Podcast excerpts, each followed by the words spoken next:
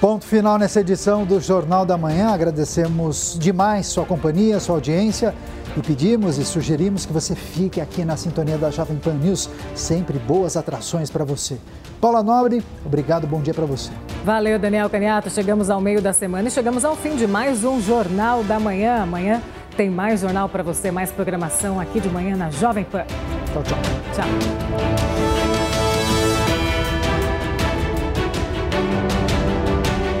A opinião dos nossos comentaristas não reflete necessariamente a opinião do Grupo Jovem Pan de Comunicação. Realização Jovem Pan News.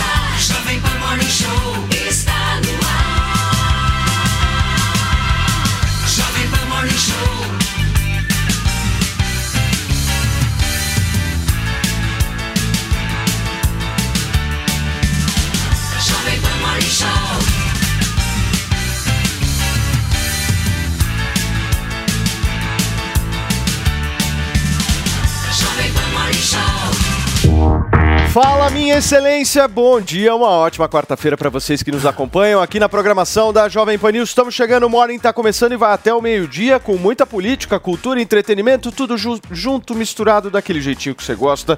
E olha, gente, o março começou e a partir de hoje a gasolina e o álcool voltam a ter os tributos cobrados, viu? A medida vai valer pelos próximos quatro meses e a gente vai debater isso daqui a pouquinho por aqui. O Partido Novo aprova a mudança e passa a permitir o uso do fundo partidário. Essa decisão prevê que seja feita a prestação de contas a cada três meses desse assunto e é muito polêmico justamente pelo fato do Partido Novo nunca ter utilizado esse recurso. O ministro da Justiça e da Segurança Pública, Flávio Dino, cogita uma cooperação internacional para a Polícia Federal ouvir o ex-presidente Jair Bolsonaro. E tem, obviamente, nesta mistura, neste caldeirão, neste verdadeiro, meu querido Felipe Campos, omelete matinal da Jovem Pan, nós temos um belíssimo entreter, certo, meu amor? Pois é, bom dia, Paulinho. Bom dia para vocês que estão chegando. Vamos defender o nosso caviar. E olha, sejam bem-vindos aqui ao nosso Morning Show. Pois é, pessoal, e o Rei Pelé deixa a mãe e irmã fora do testamento. Ele resolveu deixar os bens exclusivamente para os filhos e a viúva Márcia Aoki. E eu conto já já também para vocês. Agora, uma notícia bem estranha: Faustão anuncia, anuncia o fim inesperado após 33 anos na Globo e Band. Os detalhes dessa decisão a gente mostra daqui a pouquinho e a nossa hashtag de hoje é perda, como que é? Perdão Perda- pela gordura. Perdão pela gordura, hashtag perdão pela gordura. Pode usar e abusar sem moderação, sobe a hashtag. Muito bem, já que você citou a nossa queridíssima hashtag, meu querido Felipe Campos, ela tem total relação com essa notícia que eu vou dar agora para vocês. O presidente Lula disse que se tem gente com fome no Brasil, significa que alguém está comendo mais do que deveria.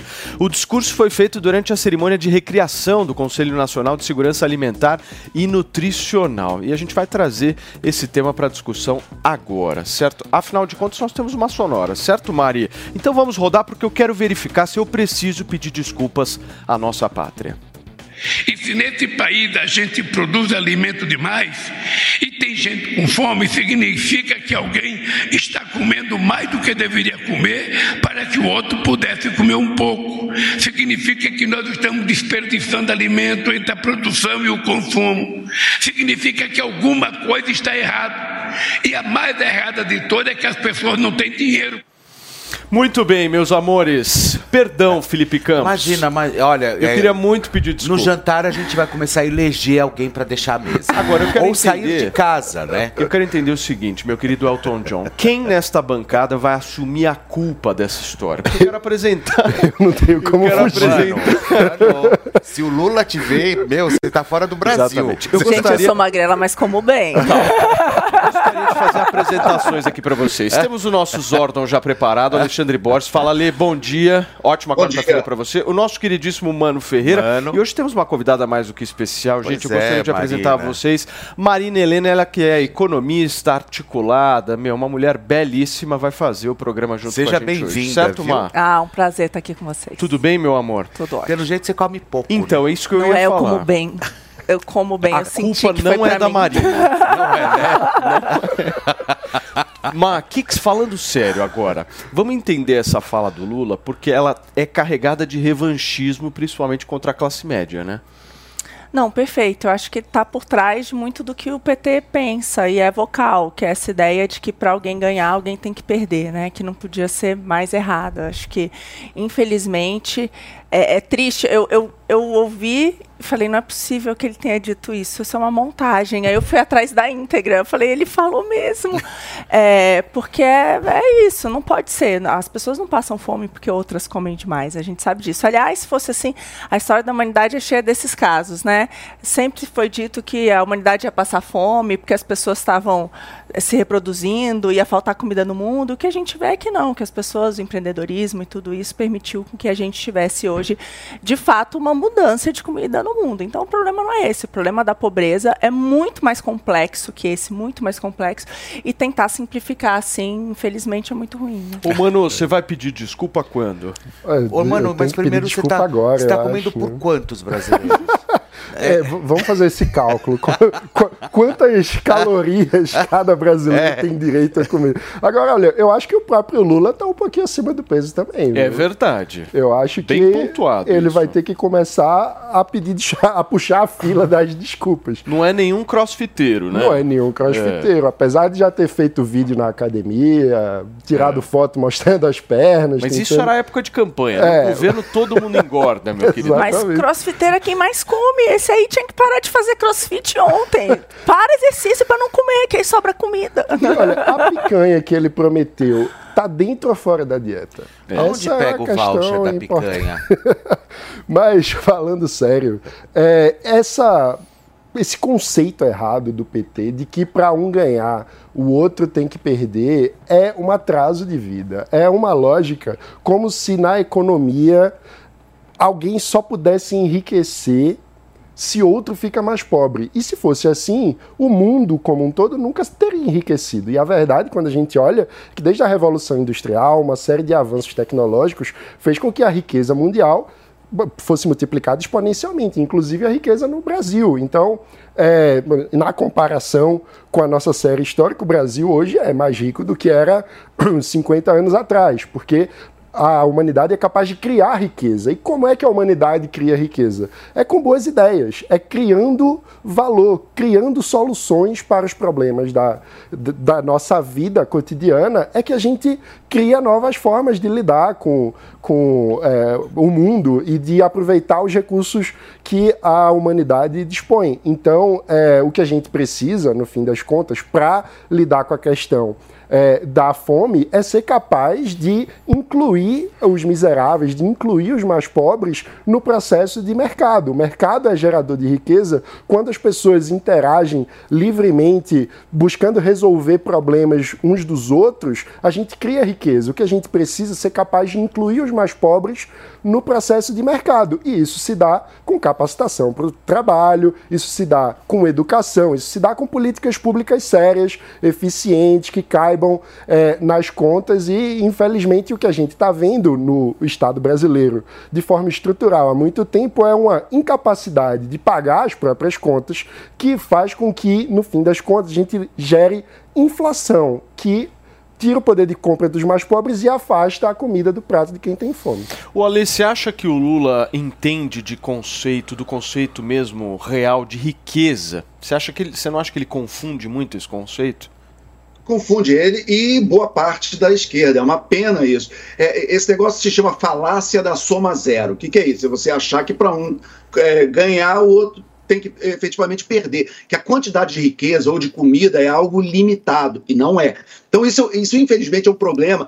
Isso, só para dar um contexto histórico, essa era a ideia é, econômica mundial do mercantilismo, lá da época das grandes navegações, da descoberta do Brasil e tal.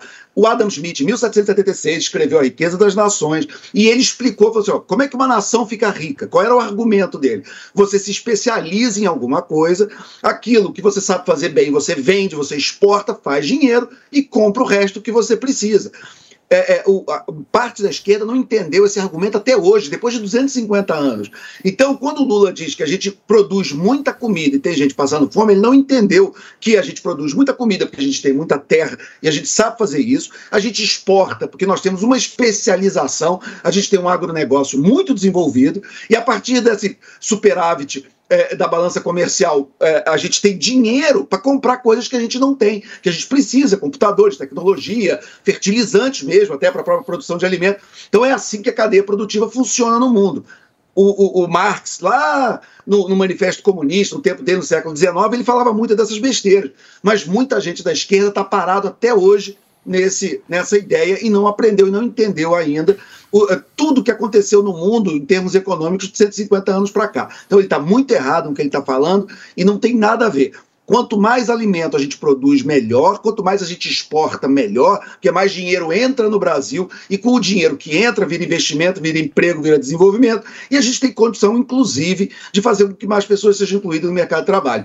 Além disso, o Brasil tem Bolsa Família. O Brasil dá 600 reais para milhões de famílias. O Brasil tem essa ideia de que, mesmo com essa inclusão, com, com toda essa inserção, a gente precisa ajudar quem não tem nada. A gente já faz isso acha que tem que aumentar? É uma discussão. Acha que é, esse é o valor? Não é? Vai se discutir. Mas o Brasil sabe que tem que fazer as duas coisas. Tem que exportar o que sabe fazer e tem que dar dinheiro para quem não tem nada, para pelo menos ter o um mínimo de dignidade e para comer.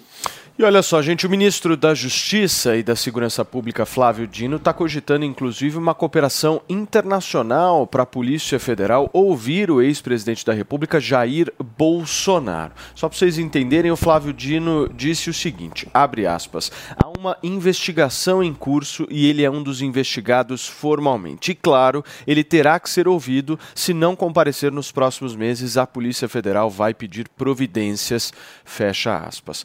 Bolsonaro Bolsonaro é alvo de diferentes ações que pedem a sua inelegibilidade pela conduta durante as eleições que aconteceram no ano passado. Eu vou trazer essa discussão aqui para saber se o Flávio Dino realmente é alguém, minha querida Marina Helena, que tem a competência para dizer se o Bolsonaro tem que ser ou não ouvido, porque isso, isso me soa um pouco autoritário, um ministro da Justiça ficar se intrometendo nessas questões. Eu, pelo menos, penso que a Justiça é quem tem que agir, a Polícia Federal tem que agir, o ministro da Justiça ele é mais institucional, né? Não sei, não sei a avaliação de vocês, quero muito ouvi-la. Concordo com você, mas a gente sabe que boa parte disso tudo que está acontecendo é tem um componente grande político, né? Então, é, eu vejo que essa atuação dele está indo muito nesse sentido.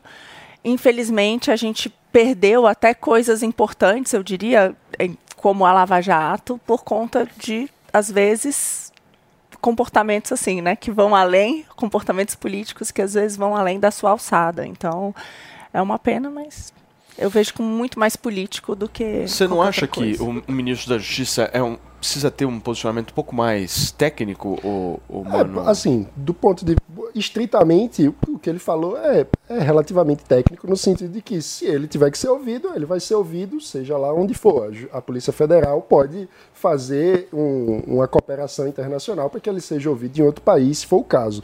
Agora, o ponto é, para que o Flávio Dino precisa ficar falando disso agora? Né? É, eu, eu, concordo que o Ministério, o ministro da Justiça ficar pautando é, é, essa questão, na verdade, acaba politizando demais algo que deveria ser um assunto de justiça. E é. aí é, eu acho que isso Maninho, é, prejudica a percepção um das pessoas. A gente sobre... só vai arrumar rapidamente o seu microfone. Eu vou encaminhar essa mesma pergunta para o nosso Alexandre Borges, Ale, porque eu acho o seguinte. Hashtag tem estratégia nessa história. Porque se tem uma coisa que eu já percebi que o governo Lula faz, é alongar a história Bolsonaro até o máximo que eles puderem. Você não acha? Eu concordo, eu acho que o Flávio Dino não tem nada que se meter nisso. É, é, o Bolsonaro ele responde a diversos inquéritos, isso é um problema da polícia. Claro que o Ministério da Justiça vai ficar de olho no andamento. Agora, o ministro da Justiça, ele começar a se meter em processo de adversário político, não pega bem, não é institucional. Então, o ministro, ele, como parte do primeiro escalão do governo, ele tem que dar o exemplo e não fica bem. O Flávio Dino, só para lembrar a vocês, ele foi episódio, inclusive, de um, de, um, de um, fato importante na vida do Bolsonaro. O Bolsonaro ele entrou num partido chamado PSC, depois de 11 anos no PP, lá em 2016, foi quando ele começou a sonhar em ser presidente da República e fazer campanha ele foi o ano que o filho dele, o Flávio, foi candidato a prefeito do Rio de Janeiro. Aparentemente, inclusive, vai ser candidato de novo ano que vem. É, ele fez essa campanha, quando terminou a campanha, ele brigou e rompeu com o presidente do partido, que era o pastor Everaldo. Por quê? Porque havia uma aliança lá no Maranhão para apoiar o Flávio Dino. Para governador, ele dizia que ele não se, não se aliava com comunista e tal. Aí fez uma rebordosa em cima disso e saiu do PSC. Deu uma passada rápida pelo Patriotas, acabou no PSL, aí a história que vocês conhecem. Então, assim, é, a, a, rusga de, entre Flávio Dino e Bolsonaro não é de hoje, eles não se gostam, não é de hoje. Mas o ministro da Justiça não tem que se meter nisso, porque ele dá um mau exemplo. Ele, ele dá a entender que você pode ter o executivo se metendo num assunto de polícia e de justiça para ir atrás de um adversário político por mais que esse adversário possa eventualmente ter culpa, mas não pega bem. Ele não deve, ele fa falou besteira e ele não tem que se meter nesse assunto. Quer falar, Mar? Por favor. Não, concordo. Turma, olha só, a partir de hoje, a gasolina e o álcool voltam inclusive a ter os tributos cobrados, né, tanto no diesel quanto no etanol, enfim, na gasolina. E de acordo com o ministro da Fazenda, Fernando Haddad, os impostos serão cobrados da seguinte maneira: a gasolina ela aumenta 47 centavos e o etanol 2 centavos. Essa reoneração parcial dos impostos vai valer por quatro meses até o mês de junho. Ou seja, para ficar bem claro, no mês de julho os combustíveis podem sofrer um novo reajuste. Haddad disse que o valor repassado para o consumidor vai ser menor. Isso porque a Petrobras anunciou que vai reduzir os preços da gasolina e do diesel nas distribuidoras. Eu quero entender de vocês, meu querido mano, retomando aí você aqui no programa, se você acha que o ministro Haddad fez a coisa mais acertada ontem. Como é que você viu isso? Olha, a gente precisa fatiar essa análise. É, do ponto de vista de, da reoneração dos combustíveis, eu acho que ele ganhou meio ponto do professor Girafales, como, como eu disse ontem. É, ou seja, é, isso é uma medida correta porque a gente precisa é, ter responsabilidade fiscal. Qualquer tipo de redução de imposto precisa ser antecipado por um corte de gastos do governo, o que não aconteceu no momento em que tivemos é, a desoneração dos combustíveis. Então, é, essa medida, basicamente, é um, um reajuste é, do que de, não deveria ter acontecido, de uma medida populista que foi feita ano passado pelo governo Bolsonaro por conta das eleições e que não deveria ter ocorrido. Então, esse aspecto é, eu concordo. Agora, tem um, um outro ponto, porque a reoneração não foi feita por inteiro no combustível. E para tentar no, é, no preço direto do combustível no Brasil. E para tentar compensar a perda de receita, o governo está anunciando o, o estudo de outras é, taxas, uma delas para exportação, o que já é bastante ruim, especialmente porque mexe na questão da segurança jurídica para é, as, é, o, a, a, o leilão que foi feito é, da exploração dos postos da Petrobras, num contexto em que, quando foi feita a concessão lá atrás, é, tinha uma regra do jogo. Você criar um novo imposto para exportação, você muda a regra do jogo com o jogo em andamento. E ainda por cima, é, também foi anunciado ontem que o governo está estudando a adoção de novos impostos, no caso de um imposto sobre, é, sobre importação. E isso é muito ruim, porque vai na direção oposta do que o Brasil precisa, que é a inclusão é, comercial. O Brasil precisa se abrir para a economia global e não se fechar ainda mais. Então, do ponto de vista é, enfim, voltando ao ponto, nos combustíveis, eu acho que houve é, um, um, caminho de acerto, mas olhando todo, tem vários erros na ação é, do ministro Haddad. E eu acho que vale um outro aspecto que, no geral, de modo é, assim, na, no, no vácuo, o ideal é que os impostos sejam sempre cobrados de forma igual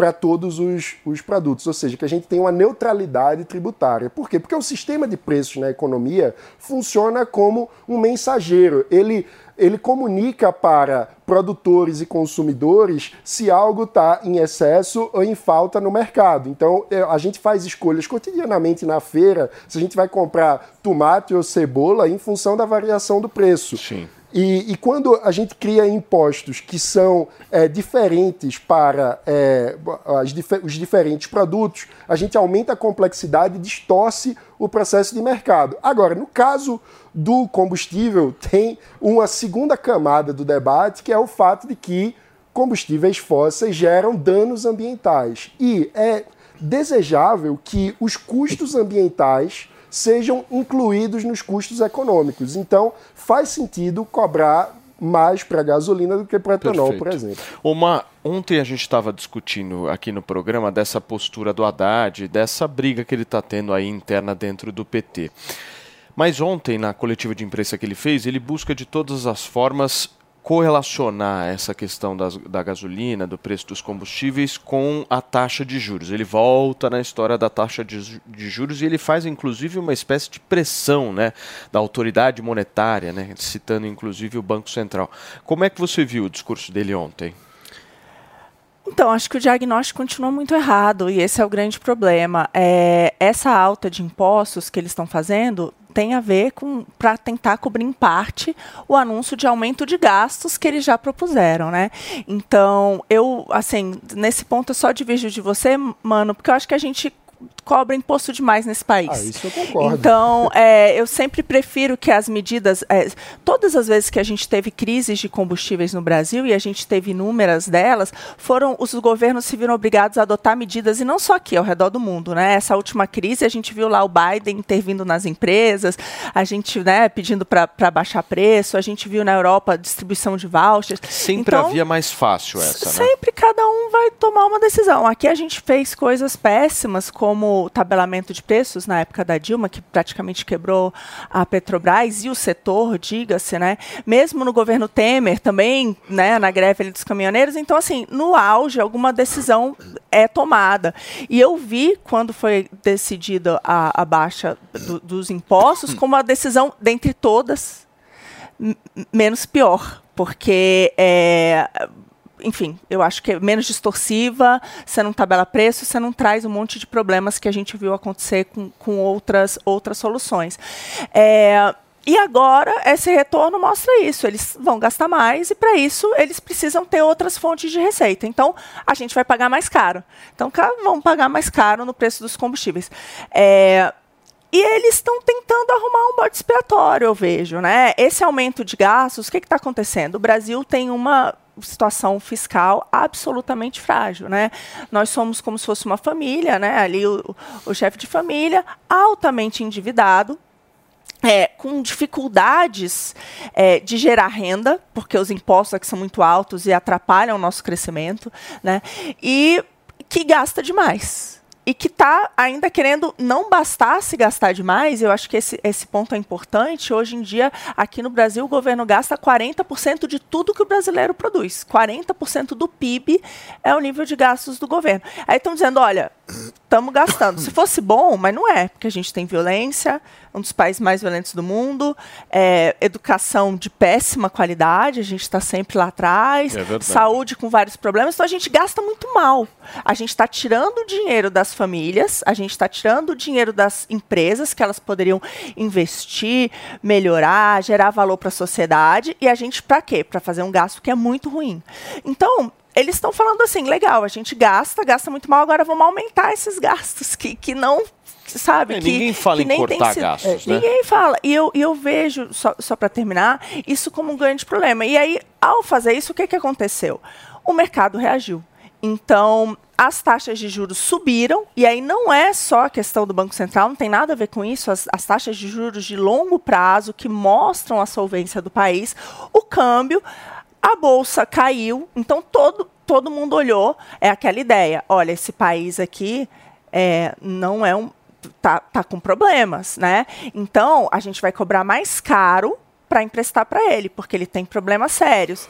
E por isso a taxa de juros aumentou como um todo. Aí eles pegam e transformam isso, não, é a política monetária, é o Banco Central que determinou isso. Não, não é o Banco Central. É uma resposta a essa falta de âncora fiscal, de insistir nesses erros que a gente sabe que já, Sem já dúvida. deram muito errado. Ali, eu vi ontem um discurso do Haddad na coletiva de imprensa e eu notei que ele, ele tenta de todas as formas sinalizar para ambos os lados, né? Então, quando ele de alguma forma reonera os tributos, ele está sinalizando para a área mais técnica do ministério, mas aí no meio do discurso ele vai com o discurso do Lula em relação à taxa de juros e já faz aquela verdadeira confusão, né?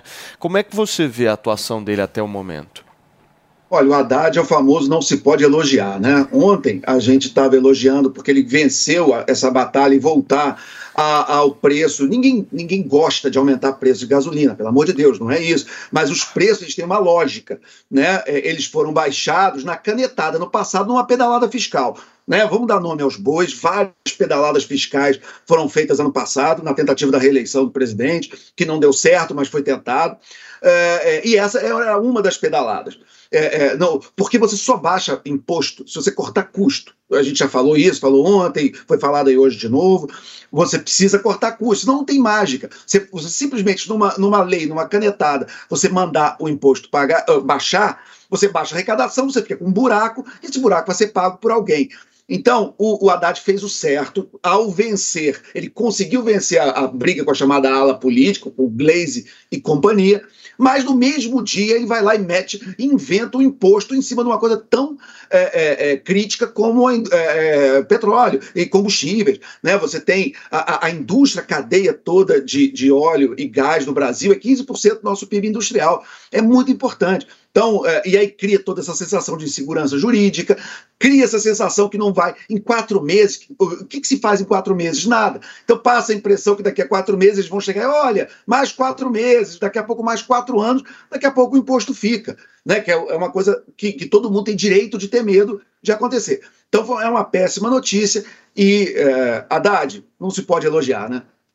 Muito bem, gente. Olha, o rei Pelé deixou a mãe e a irmã dele fora do testamento. Quem traz os detalhes dessa informação é o nosso queridíssimo Felipe Campos. Eu quero entender melhor isso, Fê. Conta pra Pois gente. é, né? Essa, essa informação pegou todos nós de surpresa. Pelé, né, que todos sabemos faleceu ali em dezembro de 2022. Ele morreu em dezembro do ano passado e resolveu deixar seus bens exclusivamente para os filhos e a viúva Márcia Aoki, né? Que inclusive deu uma belíssima entrevista ali no Fantástico no último domingo. Mas o que chama a atenção mesmo, pessoal, é que as duas personagens fundamentais da história do rei do futebol não aparecem no inventário. A primeira é a mãe dele, né, a dona Celeste, que completou 100 anos em novembro de 2022, um mês antes do Pelé falecer.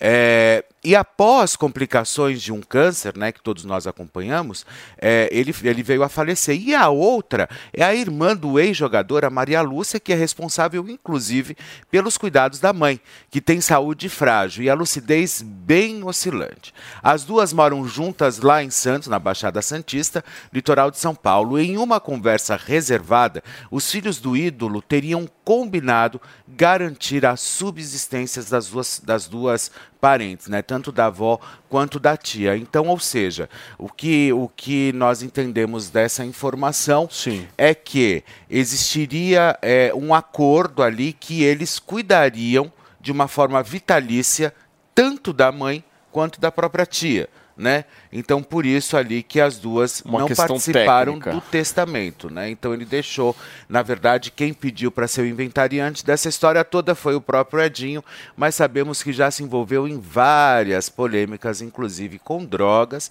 essa é a grande verdade. E aí eu É acho verdade. que o- a justiça achou por bem não deixá-lo e não colocá-lo como inventariante do processo do Pelé. Muito bem, Fê. Gente, nós estamos ao vivo aqui nesta quarta-feira na Jovem Pan, são 10 horas e 28 minutos. Meu querido Felipe Campos. Ah, ele chegou. Dá uma olhada quem Ele está chegou. sentado no Quando nosso esse homem sofá. chega, a autoestima levanta. Levanta, olha. Essa é a grande. Eu trouxe uma história linda aqui hoje, cara. Você trouxe? Trouxe. Eu Não, vou começar então, por ela, eu não vou posso? falar Mas nada, é uma por história de favor. emocionar, assim? É, depende. Eu fiquei mexido. A gente recebeu essa mensagem ontem na central do Max Viril. Olha que legal. O, o ouvinte de vocês se identifica como Degas. É, eu quero agradecer, pois eu já estava tendo um relacionamento de amizade com a minha esposa. O Max Viril veio para ajudar a minha saúde e melhorar o meu relacionamento. Obrigado ao Morning por informar tão bem e trazer produtos que funcionam. Muito bem, não, muito bem ao Morning. Olha né? que legal, muito cara. bem ao Morning. Muito Parabéns bem. Um abraço pro. Degas, é isso? Degas, Degas. Degas da Zona Norte. Beijão pra você. Quer dizer, ele tá com a autoestima lá em cima. Com certeza, para dar um depoimento desse, né? E Cara, agora, por- esse negócio de amizade no casamento é muito forte. Belo é ponto muito que ele forte. traz, ele tocou cara. um ponto muito importante, porque depois de um tempo o homem começa a perder a libido, ele começa a perder o desejo pela esposa, e isso vai fazendo com que a relação de amor ela se torne amizade. E maternal, né? Maternal, Fica uma- exatamente. É, fica maternal, fica Exatamente. aquela coisa imaculada. Você coloca a pessoa lá em cima e não vive Ô, o que Fê, você precisa fazer. E eu acho que esse assunto, a gente está trazendo aqui no Morning, a gente sempre brinca bastante com esse assunto, mas esse é um assunto sério que afeta o psicológico de muita gente. Mas eu acho que, na Muita verdade, gente. é um assunto que você tem que encarar com muita leveza. Porque geralmente esses assuntos eles são tratados de forma muito científica. É. E aqui a gente tem que tratar de uma forma mais bem-humorada. Essa é a é, verdade. verdade. É verdade. A gente traz essa leveza e traz um produto que tem justamente essa carga científica. O Max Viril, ele é feito com nanotecnologia e ele tem duas características que são muito importantes. A primeira, você tomou uma cápsula 20 minutos antes da relação sexual, você vai ter ali os seus vasos irrigados, ele é vasodilatador, um vasodilatador específico para a região sexual Mas masculina. não é medicamento, né? Não é medicamento, isso que é o melhor. E como ele tem nanotecnologia, os componentes dele são rapidamente absorvidos pelo, com- pelo organismo, né? E ele tem também a função de tratamento, Paulo. É isso que eu gosto muito. Sem ser um medicamento, a pessoa tomando uma cápsula Sim. de Max Viril a cada três dias. A cada três A cada dias. três dias, é alta concentração. O corpo do homem vai voltando a produzir testosterona e ele vai voltando a sentir aquele ânimo, aquela potência que afeta não só a saúde é sexual, mas a natural. vida. Totalmente E qual é natural. o telefone? 0800 015 1313. Nós vamos fazer uma mega promoção Qual hoje será aqui. hoje? Me conta. É, eu vou fazer uma promoção, mas eu quero dizer o seguinte, olha, você que tem diabetes, toma medicamento, você que tem pressão alta, você que gosta de tomar um vinho, você pode tomar o Max Viril porque ele é totalmente natural e sem contraindicações. Agora eu vou levantar. Vai levantar. Eu vou levantar, Levanta, Brasil. levanta, levanta. Quem ligar agora É. vai adquirir o Max Viril por menos da metade do preço. 60% de desconto. Você vai manter aquele Se- Eu vou manter, eu vou manter manter. o 60, só que eu vou ter que limitar. Realmente hoje eu vou ter que limitar para Até- 100 ligações. 100 primeiras As ligações. 100 primeiras ligações que baterem agora no 0800 015 1313 vão adquirir o Max Viril com 60% de desconto e eu vou mandar de presente o Max Viril Control. Esse é bom, hein? É bom? Como é que você sabe que é bom? Conta pra mim. Eu já tô usando. não Ô, tem de litrão, não? Quando, quando você fala de 100 ligações, nós estamos falando simplesmente de um minuto, dois Um minuto, dois minutos Então de- precisa correr, turma. Precisa correr, exatamente. 0800 015 1313, um produto sensacional, como o Felipe bem trouxe aqui. Ele, ele tem uma tecnologia muito forte, é um tratamento natural que você pode Verdade. fazer. E o Donato aqui já falou: a cada três dias, se você tomar, você vai ver que a sua vida sexual vai melhorar. Com muito. certeza. Pode ligar, gente. 0800 015 1313. Max Viril levanta a sua autoestima. Com certeza. Levanta a cabeça, Brasil! Queridos, Adorei isso. levanta, Donato. Você gosta, né, Levanta a Donato? cabeça, Brasil. Turma, são 10 horas e 32 minutos para vocês que nos acompanham nesta quarta-feira. Gente, olha, olha Quer ficar bem informado de um jeito rápido e prático? Entre no Telegram da Jovem Pan News. Digite arroba oficial JP News na busca do Telegram e clique em entrar. Receba as principais notícias diretamente do canal oficial de notícias da Jovem Pan News no Telegram. O Zuco traz o melhor da cozinha italiana. Massas, carnes, risotos e outras opções compõem o menu da casa, que ainda oferece mais de 240 rótulos de vinho. Zuco, Rua Adoc Lobo, 1416.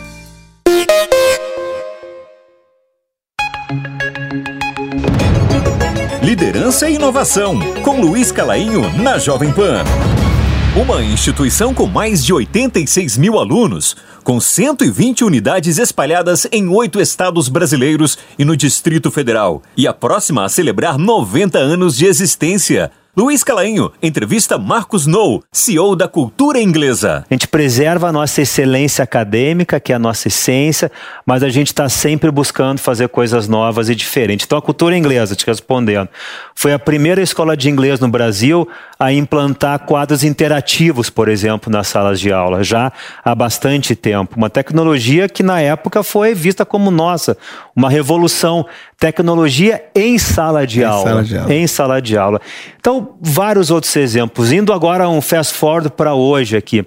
A gente tem uma plataforma gamificada em que os nossos alunos aprendem antes da aula, durante e depois da aula, um processo de, de experiência integrado ao vivo com o professor e de forma Genial. síncrona. A gente tem conteúdos digitais, materiais didáticos, multimídia, tanto impresso quanto digital. Estamos com parcerias com startups para ter chat, um chat class, por exemplo, que é a conversação via WhatsApp. Então a gente está experimentando uma série de tecnologias, mas voltado para a experiência de aprendizagem aluno, eh, do aluno. Veja a entrevista completa de Marcos Nou, CEO da Cultura Inglesa, disponível no canal da Jovem Pan News no YouTube e no Panflix.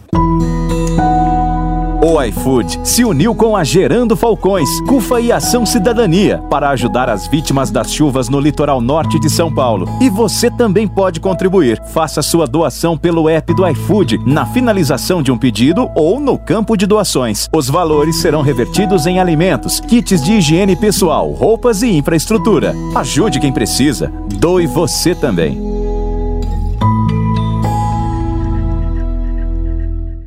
A Jovem Pan está com você em todos os lugares e em todos os momentos. De manhã, informação e opinião na medida, para começar o dia do jeito certo.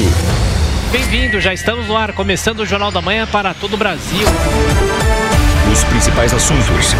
A notícia de última hora. Uma frente fria chegou ao Rio de Janeiro. E aquilo que mexe com a sua rotina. Até o momento, o engarrafamento. Tudo passa pelo microfone da Pan. A Jovem Pan está com você o tempo todo, com som e imagem. De Brasília, Luciana Bezerra. Popeta, como é que foi a conversa com o Marcelinho? Do Rio, Rodrigo Viega.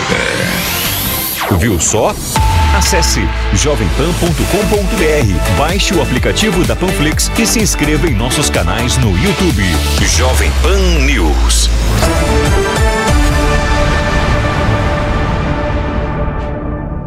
o juiz, é, a decisão às vezes parece aleatória, porque é, a gente não tem é, segurança jurídica. Isso é um problema muito grave do Brasil é, e que, que é, atinge desde as questões criminais até questões é, do, do direito administrativo, do direito econômico, que impactam o ambiente de negócio brasileiro. É, isso é um problema muito grave. E o que eu acho mais revoltante nesse ponto é que, em tese, o juiz precisa sempre seguir a lei e seguir o, a jurisprudência consolidada sobre como interpretar a lei para os diversos casos. Ou seja, em tese, a gente deveria ter uma hierarquia. Se o Supremo decidiu que uma lei deve ser interpretada de uma forma específica, aquilo deveria se aplicar para todos os juízes é, que estão em instâncias inferiores. A, a gente sabe que muitas vezes nem o próprio Supremo tem consistência na forma como aplica a lei.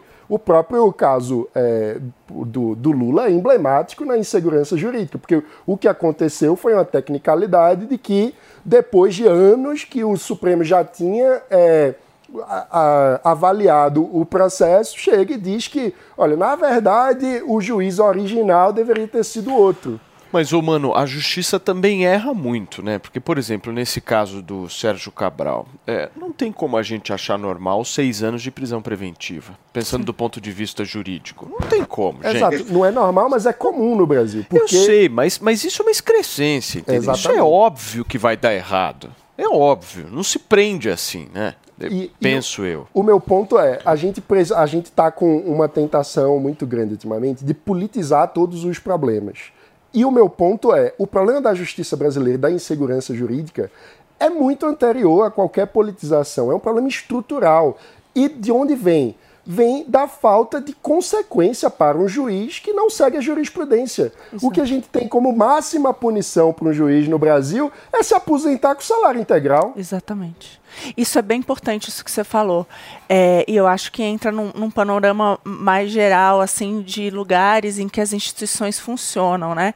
E um dos pontos era exatamente isso. É, será que esses mandatos não deveriam ter o chamado recall também? Então, será que quando é, você começasse a ver decisões de Mandato de juízes... juiz, você fala. Exato. Você não poderia revogar esse mandato? Tem impeachment? Por que não? Né? Então, hoje, no caso do Supremo, né, existe o processo é, que poderia ser levantado pelo Senado, mas e, e nas outras instâncias? Então, a gente vê aí várias, exatamente isso, que a lei não é aplicada igualmente para todos, que não se segue um padrão, é, que não se cria jurisprudência, tudo isso que atrapalha demais a nossa vida.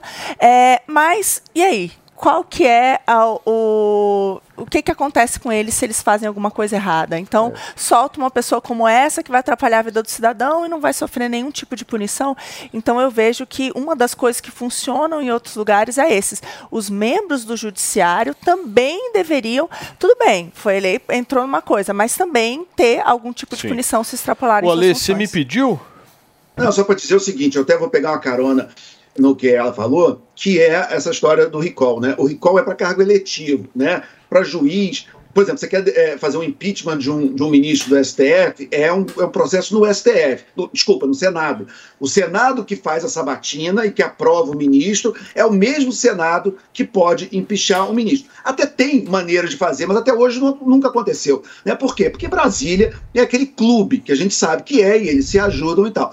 Então, é, é, o que você levantou, Paulo, que é de extrema correção, você não pode prender ninguém em prisão preventiva por seis anos. Ah, o Sérgio Cabral é, é criminoso? É claro que é, confesso. Ele confessou, ninguém tem dúvida. É, O lugar do Sérgio Cabral seria na cadeia. Agora, o Brasil tem esse sistema maluco judicial, onde se joga uma prisão preventiva, joga o sujeito da cadeia e depois ninguém julga mais. Ele precisa ser julgado, por pior que ele seja. Ele precisa ter direito de defesa, ele precisa ter o julgamento e precisa ter a condenação. Senão, é, é, um dia é aquela história. Primeiro levaram o Sérgio Cabral, eu não era Sérgio Cabral.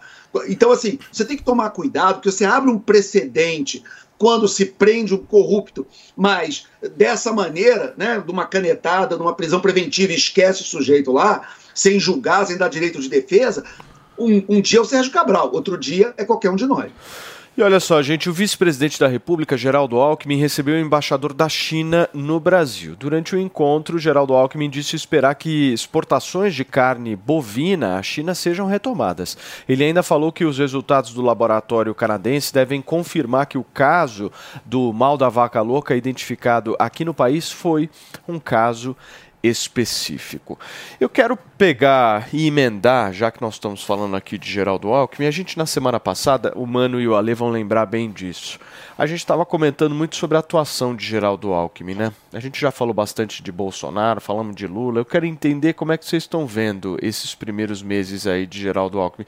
Ele foi na semana passada é, no final de semana passado lá no Litoral Norte, isso até foi uma cobrança, se eu não me engano, do próprio Alexandre Borges, né, Ale? Você cobrou aqui no programa, falou, cadê o Geraldo Alckmin e tal? Ele foi no final de semana, mas eu quero entender como é que você vê. Eu sinto ele um pouco muito discreto ainda, né? É o jeitão dele, mas, mas muito acho que buscando uma certa lealdade ao Lula, hein? O que, que vocês acham? Como é que vocês veem isso, Ale? É, eu cobrei aqui, cobrei no 3 em 1, sexta-feira, que o Alckmin fosse ao litoral norte, porque o Alckmin tem esses dois chapéus. Ele é ministro da Indústria e Comércio, ele é vice-presidente do Brasil. E ele é um sujeito que é, o, é, é um quadro muito recente do PSB. A história toda dele era do PSDB, era de um é, adversário histórico do PT, em- principalmente em São Paulo, né, pelo governo do Estado, enfim, e, e às vezes pela presidência da República. Mas ele, depois que ele entra na chapa do Lula, ele vai para o PSB, que é o partido da Tabata Amaral, que a gente recebeu semana passada, o partido do Flávio Dino, do Marcelo Freixo, essa grande federação eh, que vai da centro-esquerda à extrema-esquerda. Ele entrou e ele está ainda buscando o espaço dele. Eu acho que nem ele mesmo entendeu direito qual é o espaço Compreendo. que ele tem que ocupar. Porque às vezes ele acena para um lado, às vezes ele acena para o outro. Então, nesse caso específico, ele tem essa dificuldade de se colocar ideologicamente ou às vezes agradando o PT, que o PT desconfia muito dele. O, o PT não, não queria ele como vice, né? Foi uma imposição pessoal do Lula. O Lula falou: eu quero o Alckmin, mas ninguém mais do PT queria. Isso, isso cria problemas até hoje. Até hoje você tem grandes alas do PT que estão ali esperando o Alckmin errar para ir em cima. Né? Até porque tinha essa desconfiança de que o Alckmin seria uma opção para um impeachment do Lula, e aí o Alckmin assumiria, seria uma maneira de, de fazer o Alckmin presidente sem ele ganhar a eleição, já que ele tentou duas vezes e perdeu, né? 2006 2018, ele foi candidato a presidente perdeu nas duas vezes, com votações pífias. Então, o Alckmin, me parece que ele ainda não encontrou o espaço dele, ainda está meio perdido para quem que ele agrada. Ele claramente agrada o Lula, porque ele é uma cota pessoal do Lula. Agora, a esquerda, o PT, os eleitores do Lula, ele ainda está deixando a desejar. Agora, se a gente analisar a agenda de Geraldo Alckmin nesses primeiros aí dois meses, estamos entrando agora no mês de março, foi uma agenda muito concentrada, Má, é, em relação a reuniões com oposição, né, com líderes da oposição, um diálogo grande né, com esses líderes, tanto do Senado quanto da Câmara, partidos mesmo de oposição, e empresariado. Ou seja, duas alas e duas áreas aí da sociedade que o Lula não tem diálogo, né? Como é que você vê isso? É, eu acho que ele está tentando exatamente procurar um espaço, então ele acaba indo para o espaço que está mais vago, né? Então acho que é isso. Mas é muito complicado esse papel, porque ao mesmo tempo em que ele vai dialogar com esses setores, as medidas que eles aprovam, né, e do próprio que vem da própria fazenda, porque é muito difícil você dialogar com o empresariado e dialogar com a oposição e tentar fazer o que ele faz, que é ter alguma regra econômica e tentar de alguma maneira, né, ajudar nesse sentido. E ao mesmo tempo, o próprio ministro da Fazenda né, é, vem com outro discurso e vem todas essas críticas. Então é, é uma situação bem, bem complicada. Né? Eu acho que ele tenta aí ocupar esse espaço, mas ele leva né, bola nas costas dentro do próprio governo. Ele está em cima do muro, certo, É, meu querido e, mano? E eu acho que um ponto importante de recuperar é o fato de que antes de ser convidado pelo Lula para ser vice-presidente, o Alckmin estava num limbo político, né? Porque ele sai da eleição de 2018 muito menor do que entrou, teve um desempenho pífio em relação à expectativa. Ele tinha conseguido fazer um arco de alianças gigantesco com todo o centrão na chapa dele. Ele dizia que tinha tempo de TV, que quando começasse a campanha na TV ele ia decolar. Não decolou, todo mundo conhece a história. Ele acabou ali saindo é, praticamente da política depois de 2018, retomou a, a vida como médico, acupunturista e professor, é, inclusive. É, e e todo mundo ficou meio sem saber qual seria o futuro do Alckmin, acho que ele mesmo. E aí ele ressurge na política fora do ninho tucano, onde ele estava habituado, agora pelo PSB. Então, eu diria que é como se ele estivesse vivendo uma segunda vida. A primeira vida política dele morreu. E agora é, com a herança dessa vida passada, qual é a nova vida política do Alckmin? Eu acho que nem ele sabe ainda. O Lula fez esse convite, ele viu isso como uma oportunidade de renascer politicamente. Vale dizer também que o Alckmin ganha grande relevância também na posição de vice do Mário Covas, originalmente. Então, agora, mais uma vez, como vice de um político eh, influente, ele retoma a possibilidade de construir sua carreira política e eu acho que está meio ainda tentando entender qual vai ser esse papel. Ninguém sabe como vai ser a esquerda no pós-Lula. É, o PSB, que é o partido que ele escolheu, é um partido que deseja ter protagonismo na disputa pelo campo da esquerda pós-Lula, mas será que Geraldo Alckmin É. conseguirá ocupar um espaço? Agora, eu vou falar uma coisa pra vocês. Eu nunca vi um duplo twist carpado na política como eu vi de Geraldo Alckmin. Porque se você analisar Geraldo Alckmin há três anos, é isso? Três anos, alguma coisa assim. Ele era o doutor saúde do Ronivon. Exatamente. Ele saiu do doutor saúde do Ronivon, meu querido Foi Felipe. Campos, e sentou na segunda cadeira mais importante do país. Olha, olha que, não de maneira nenhuma é, criticando o Ronivon, não é isso. Mas eu tô, eu tô É, querendo dizer o vacinou, seguinte. ele vacinou a Palmirinha e o Lula, né? Eu tô Agora dizendo, também. meu, Olha, o cara era o doutor saúde e ele era, na época, eu me lembro muito bem, zoado por É, isso. Lembra zoado. quantos Doutor memes, Saúde. quantos memes a gente viu na internet do Geraldo Alckmin lá de doutor saúde, fazendo acupuntura lá nos pacientes no Ronivon e tal. E eu acho- O cara Maravilha. salta pra vice-presidência. E é um negócio assim que eu nunca vi. ajuda- nos ajuda a entender por que ele tem esse, pa- esse papel que busca discrição e provas de lealdade ao Lula, né? Porque na Inclusive, prática foi os um bote salva-vida. Doutor Saúde, pra cá. Os Foi um- memes dele. Não, mas vocês já viram, vocês já viram um jump tão alto assim? Eu nunca tinha E visto. tão rápido, né? Não, É. a, a nossa expectativa é que talvez ele consiga colocar algum juízo, né, nessa discussão toda. Pois é, mas é, e isso é difícil. Você né? tá querendo Então, tirar tá- o Lula, né, Marina? Já percebi já E a tua meu estratégia. medo é que nesse papel de interlocução com o empresariado, a gente sabe que o empresariado brasileiro tem uma ala moderna e tem uma ala ultrapassada, uma ala que pede favores do Estado o tempo todo. Mas essa já está que é começando com o mercadante. Mas eu- eu tenho medo que, que é, ele acabe mais interessado em conversar com essa ala e, como a gente está vendo, as medidas do governo até agora, como, por exemplo, aventar um novo imposto de importação que afasta ainda mais o Brasil do mundo, que isola o Brasil do mundo, que prejudica os consumidores como um todo, porque torna os produtos mais caros, mas favorece alguns poucos amigos Agora, do poder que são... eu vejo um cuidado muito grande dele de não melindrar a relação com o Lula. Exato. Vejo um cuidado assim impressionante dele, o tempo inteiro buscando fazer algum tipo de sinalização e e mostrar, talvez olha, eu Lula não estou também, querendo né? a tua Porque a cadeira aqui, vacina, nada. a vacina que apareceu para todo mundo ali, né? Os dois toparam aquela encenação ali, aquela É, coisa. Então, toparam. ele nem não tem E a ver com a saúde. Então, ele tá- por que que foi escolhido aquilo, Porque né? ali, por Então- enquanto, política tudo muda, né? Mas por enquanto é um game de ganha-ganha ali. Exato. O Lula tá ganhando e o Geraldo tá ganhando, certo, Alexandre Borges? Por enquanto. Por Eu estava aqui enquanto. tentando lembrar outros tweets carpados políticos, né? Tem alguns interessantes. O Ciro Gomes, ele começou a carreira dele na Arena, que era o partido que apoiava a ditadura, e terminou numa extrema esquerda, em alguns pontos até à esquerda do PT, à esquerda do Lula. O Fernando Collor tem uma posição curiosa. Ele foi presidente, tendo uma posição bem de direita, bem contra o Lula. Ele foi ao segundo turno com o Lula. Depois ele apoiou o Lula durante o governo. Depois ele virou bolsonarista. Agora sabe-se lá onde está o Collor, né? Ele também passeou bastante. Então você consegue ver uma ou outra figura na história do Brasil. E o grande Carlos Lacerda, que foi talvez a maior figura conservadora da política brasileira em todos os tempos, pela capacidade de oratória, capacidade de falar, ele era comunista. Os pais dele, a família dele era muito comunista, e tanto que ele chama Carlos por causa de Karl Marx, né? É, foi uma homenagem que o pai dele fez ao, ao Marx, enfim. É, ele era Carlos Frederico é, Lacerda, porque ele era Karl Marx e Frederick Engels, né? E ele terminou como o grande líder da direita brasileira. Mas assim, é, você tem esses exemplos curiosos que vai para um lado, vai para o outro. Eu não diria ainda que o Alckmin virou um esquerdista, mas ele com certeza virou um lulista.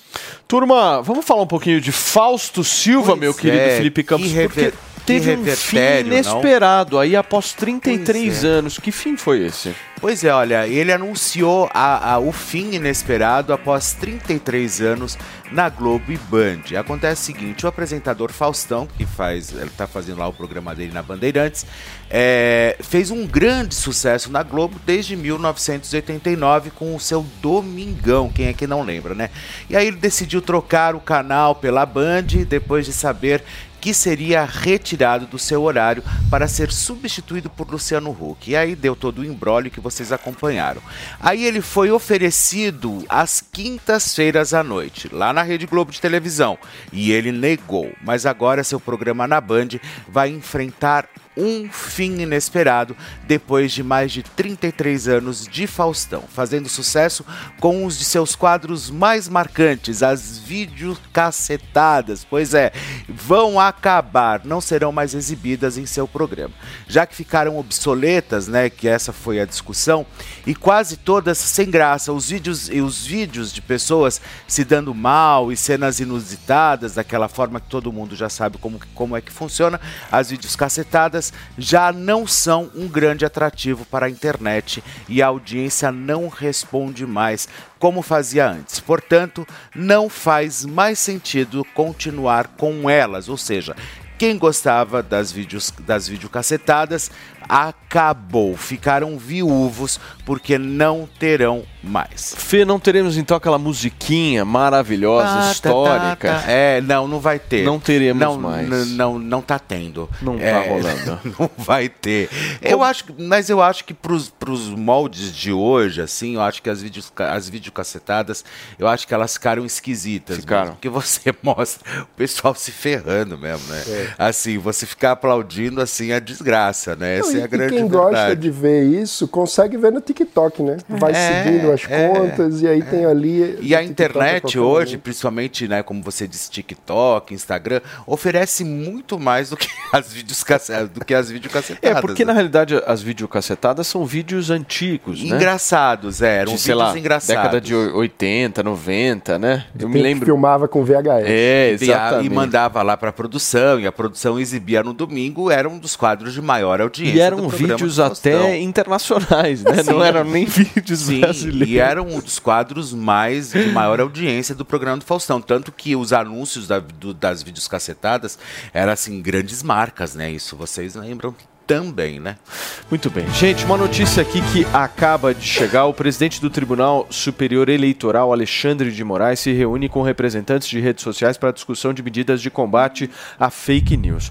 O ministro Alexandre tem feito encontros desse tipo desde o ano passado, quando assumiu a presidência do Tribunal Superior Eleitoral. Foram chamados para a reunião de hoje representantes de redes sociais, como por exemplo Facebook, Instagram, WhatsApp e também Telegram. Vale lembrar que no ano passado diversos perfis foram retirados do ar e alguns até se encontram nesta mesma situação. É um gesto aí do ministro Alexandre de Moraes de uma possível reaproximação com essas redes? Como é que vocês veem? Uma atuação conjunta ou, enfim, algum tipo de Eu plano que o- novo? O, TSE tem tentado cola- cooperação com as plataformas desde antes da, da eleição, né? Não é a primeira vez que o TSE vai se reunir com as plataformas. Não sei exatamente qual é o tipo de, de questão que eles vão tratar. Às vezes é sobre como operacionalizar com mais velocidade as decisões, é, enfim. Mas é, o- uma coisa que eu acho importante é, situar é que o debate sobre qualquer eventual regulamentação precisa se dar no Congresso Nacional e não através dos Esse é um bom ponto. Como é que você vê isso, Marina? Porque há uma discussão muito centralizada no ministro Alexandre de Moraes, né? É, porque eu acho que as decisões que acabaram sendo tomadas nas últimas eleições vieram né, diretamente ali do TSE, mas é exatamente isso. A gente estava num ano eleitoral. Né? Agora, cessado isso, não deveria ser a competência deles, né? legislar, definir regras em relação a isso. Então, é, ainda mais nisso. Agora a gente vai ter dois anos até as próximas eleições. Então, acho que isso aí deveria acontecer, sem dúvida nenhuma, no Congresso Nacional. Então, não sei qual é o teor, né? Se for apenas técnico, faz todo sentido. É, mas, se não, essa, essa, essa é uma lei que deve ser feita, assim como está sendo discutido no resto do mundo, né? Exato. É bastante complexo, aliás, né? E, e não é isso. A gente está vendo aí. Bom, a gente tem visto, né, infelizmente, é, mais e mais indícios de tentativas de de algum tipo de censura no país, né? Então isso é bastante preocupante. É, agora o Congresso Nacional também deveria chamar isso para si, né? Se preocupado É, é um com tudo ponto. isso e vamos lá, a gente teve aí é, muitas pessoas eleitas exatamente defendendo a liberdade de expressão, né? Preocupadas com esses rumos que estavam sendo tomados, dizendo que não deveria ser uma competência, inclusive, do Poder Judiciário. Então, o Congresso também deveria puxar para si essa, No- essa, O essa competência. do Senado, Rodrigo Pacheco, sinalizou essa semana que pode pautar o projeto de criação de mandatos fixos para eh, ministros do Supremo.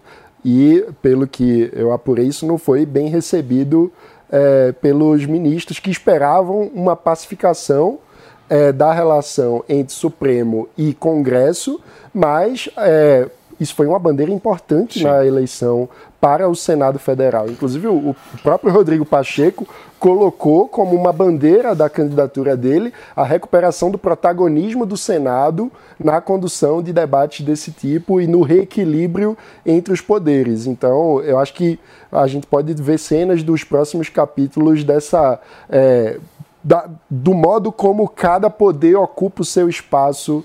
é, Agora, eu acho que a Marina matou a charada também dessa história, o Ale, porque a gente vê um Congresso Nacional absolutamente omisso no que se refere a essa questão. Eu não vejo senador falando a respeito disso, não vejo os presidentes da- das casas falando disso, eu vejo um Congresso deixando o Supremo agir o quanto ele quiser. Você acha que isso está certo? Há anos eu falo isso, que cadê o Congresso Nacional? A única coisa que eles ficam o dia inteiro fazendo, ao que parece, é discutir como gastar orçamento secreto. Então, assim, há, há muito tempo eu tenho dito, quando vem essa, essa velha discussão de ah, ter ativismo judicial no Brasil, o Supremo se mete demais em tudo, mas vem cá. Mas por que, que ele está se metendo? Porque não existe vácuo no poder. O, o vácuo deixado, em parte, pelo Ministério Público, pela PGR, e em parte deixado pelo Congresso, alguém vai acabar ocupando. Então, assim, é, é- é claro que eu gostaria que o, que o Supremo e o TSE se metessem menos em algumas questões. Mas, para isso, o Congresso não poderia passar o dia inteiro só preocupado como é que gasta orçamento secreto ou fazendo jogo político rasteiro. Você vê que, por exemplo, você tem uma oposição bolsonarista no Congresso agora eleita, uma oposição é, quase terraplanista, que eles estão querendo fazer uma CPI para provar que o governo Lula que é culpado pelo 8 de janeiro. Você entendeu? Então aí como é que faz? Entendeu? Quer dizer, uma maluquice, uma teoria de zap.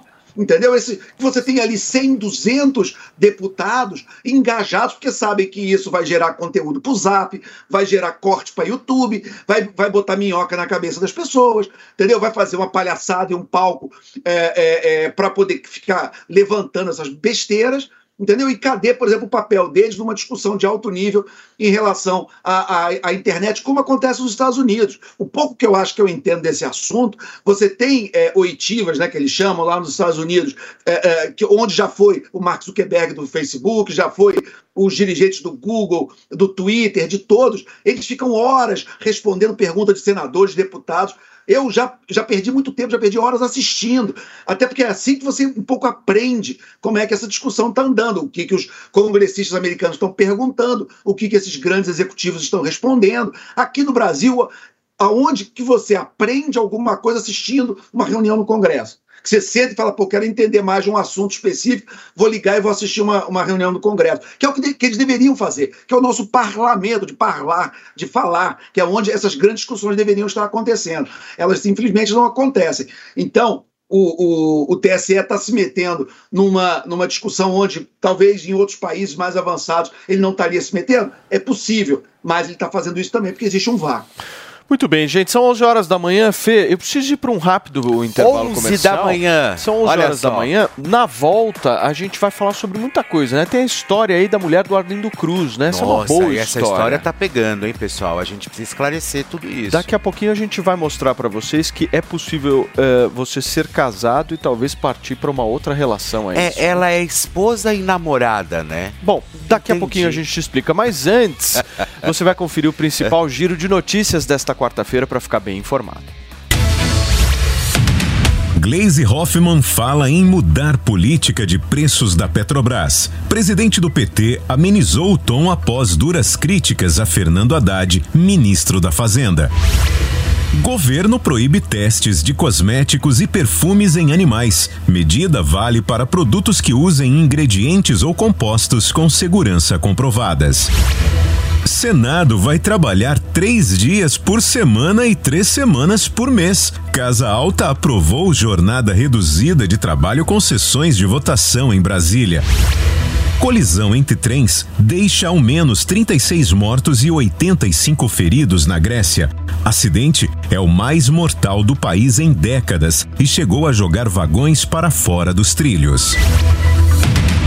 Greta Thunberg é detida pela polícia após protestos na Noruega. Ativista participava de ato contra a instalação de parques eólicos em terras indígenas no país.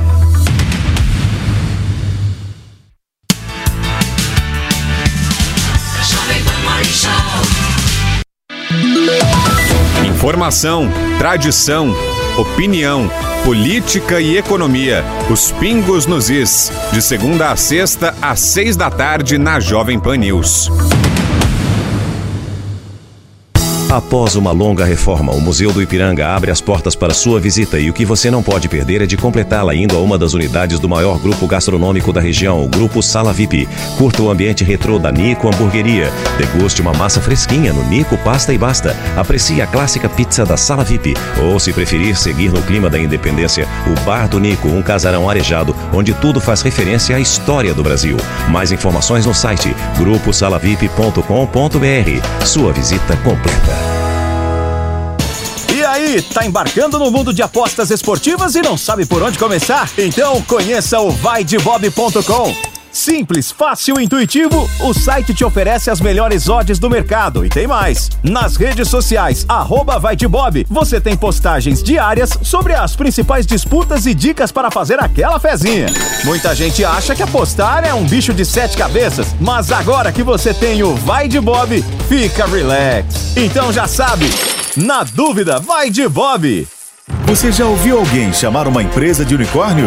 Unicórnios são empresas avaliadas em mais de um bilhão de dólares. Já imaginou investir numa empresa com esse potencial? Então junte-se à Jovem Pan na caçada do próximo unicórnio.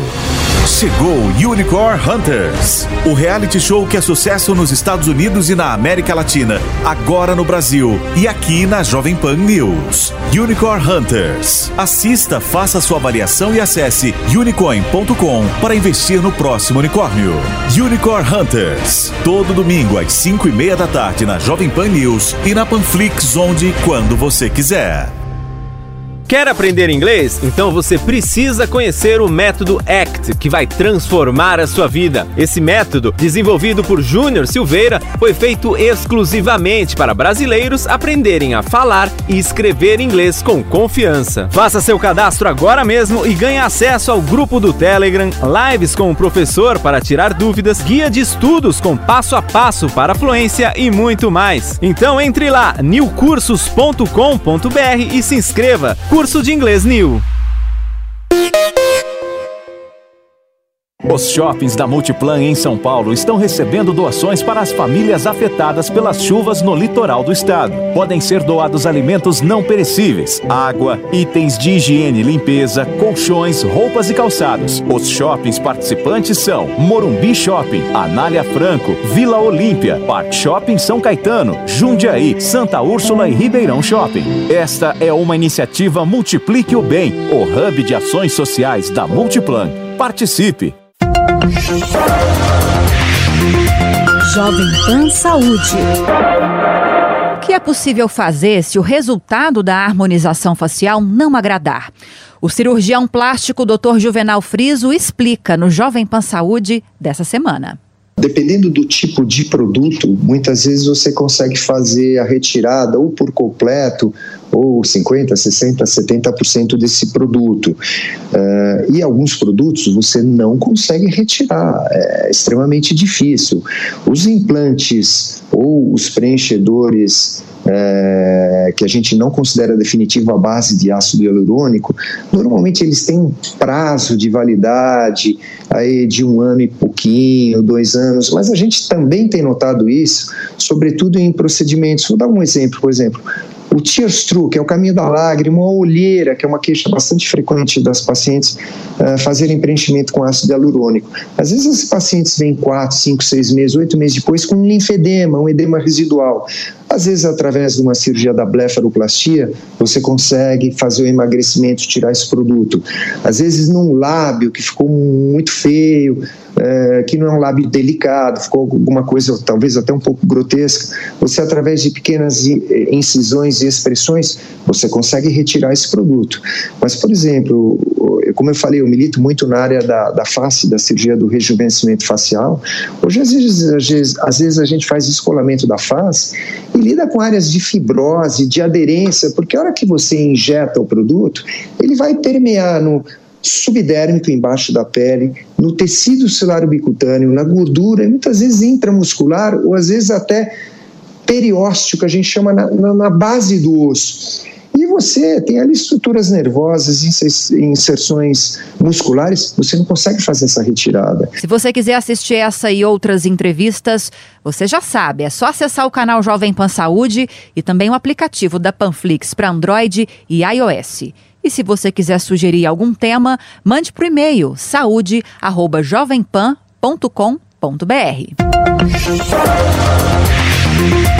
Jovem Pan Saúde. da reforma do judiciário, mano, vai muito além da reforma administrativa, porque é, é exatamente isso. A gente precisa falar de novo da segurança jurídica. O que, que me deixou muito. A gente acabou de ter uma decisão péssima, né, que foi a decisão do STF, que para as empresas, de que uma decisão é, tomada pelo judiciário caso ela seja alterada, pode valer retroativamente. Então, assim, ou seja, isso vai quebrar muita gente, isso é um problema absurdo. Então, até o passado é incerto. Então, a gente vê isso com recorrência. Então, o problema é realmente grave, afeta todo mundo e precisa de uma reforma. Mas Sem quem dúvida. não, te, não, não consigo identificar hoje ainda, infelizmente. Gente, para quem chegou agora no rádio, são 11 horas e 8 minutos. A gente está conversando aqui no Morning Show sobre o afastamento do Bretas, aquele juiz lá da, da Lava Jato que foi afastado, inclusive, da atuação dele por algumas irregularidades que foram constatadas. São certo? problemas que se retroalimentam, né, Paulo? Por que, que há o vácuo da política em tratar disso? Porque muito político tem rabo preso com a justiça. Então tá precisando pedir favor pro juiz. É o que ciclo vai? infinito, né? Meu querido Alexandre Borges, como é que você vê isso? É justo esse afastamento? Olha, o Bretas é uma figura meio estranha, né? Ele, primeiro, aquele lado dele fisiculturista, que ele fica posando no Instagram, ele gosta do- do- dos holofotes, né? Ele gosta da ribalta, mas ao mesmo tempo ele foi num avião particular é, é, junto com Wilson Witzel para a posse do, do Bolsonaro, ele depois participou de evento com o Crivella, ele deu declarações que podiam ser vistas como é, simpáticas ao Bolsonaro, ele foi um pouco além do que devia ir e especificamente no caso da prisão do Temer, não sei se vocês lembram, mas a decisão, é, eu me dei o trabalho de ler a decisão, a decisão é uma coisa que eu achei escandalosa. Basicamente dizia o seguinte: olha, a gente está investigando o Temer e não achou nada. Então prende para ver se a gente consegue achar. Sabe, é um negócio inacreditável. Então, é, eu acho que quando chega ao, essa o judiciário, ele é muito corporativista. O judiciário tem muita dificuldade de culpar a si mesmo. Então, quando chega ao limite, ao extremo de culpar o, de- o- o- próprio CNJ, culpar o juiz, afastar, é porque ele deve ter realmente saído muito é, é, é, da linha. Porque se ele sai só um pouquinho da linha, tem aquela juíza, por exemplo, que ficou tomando sorvete sem máscara e que o- parece que o máximo que pode ser dar uma afastada com salário integral. Quer dizer, a gente vê casos onde juízes passam da linha e, o, e, o, e você não tem uma punição, você não tem uma, uma correção, porque é, um- é uma, é, uma, é uma casta muito fechada. Então, assim, quando chega nesse ponto, é porque o sujeito realmente arrumou muito inimigo e ele saiu muito da linha.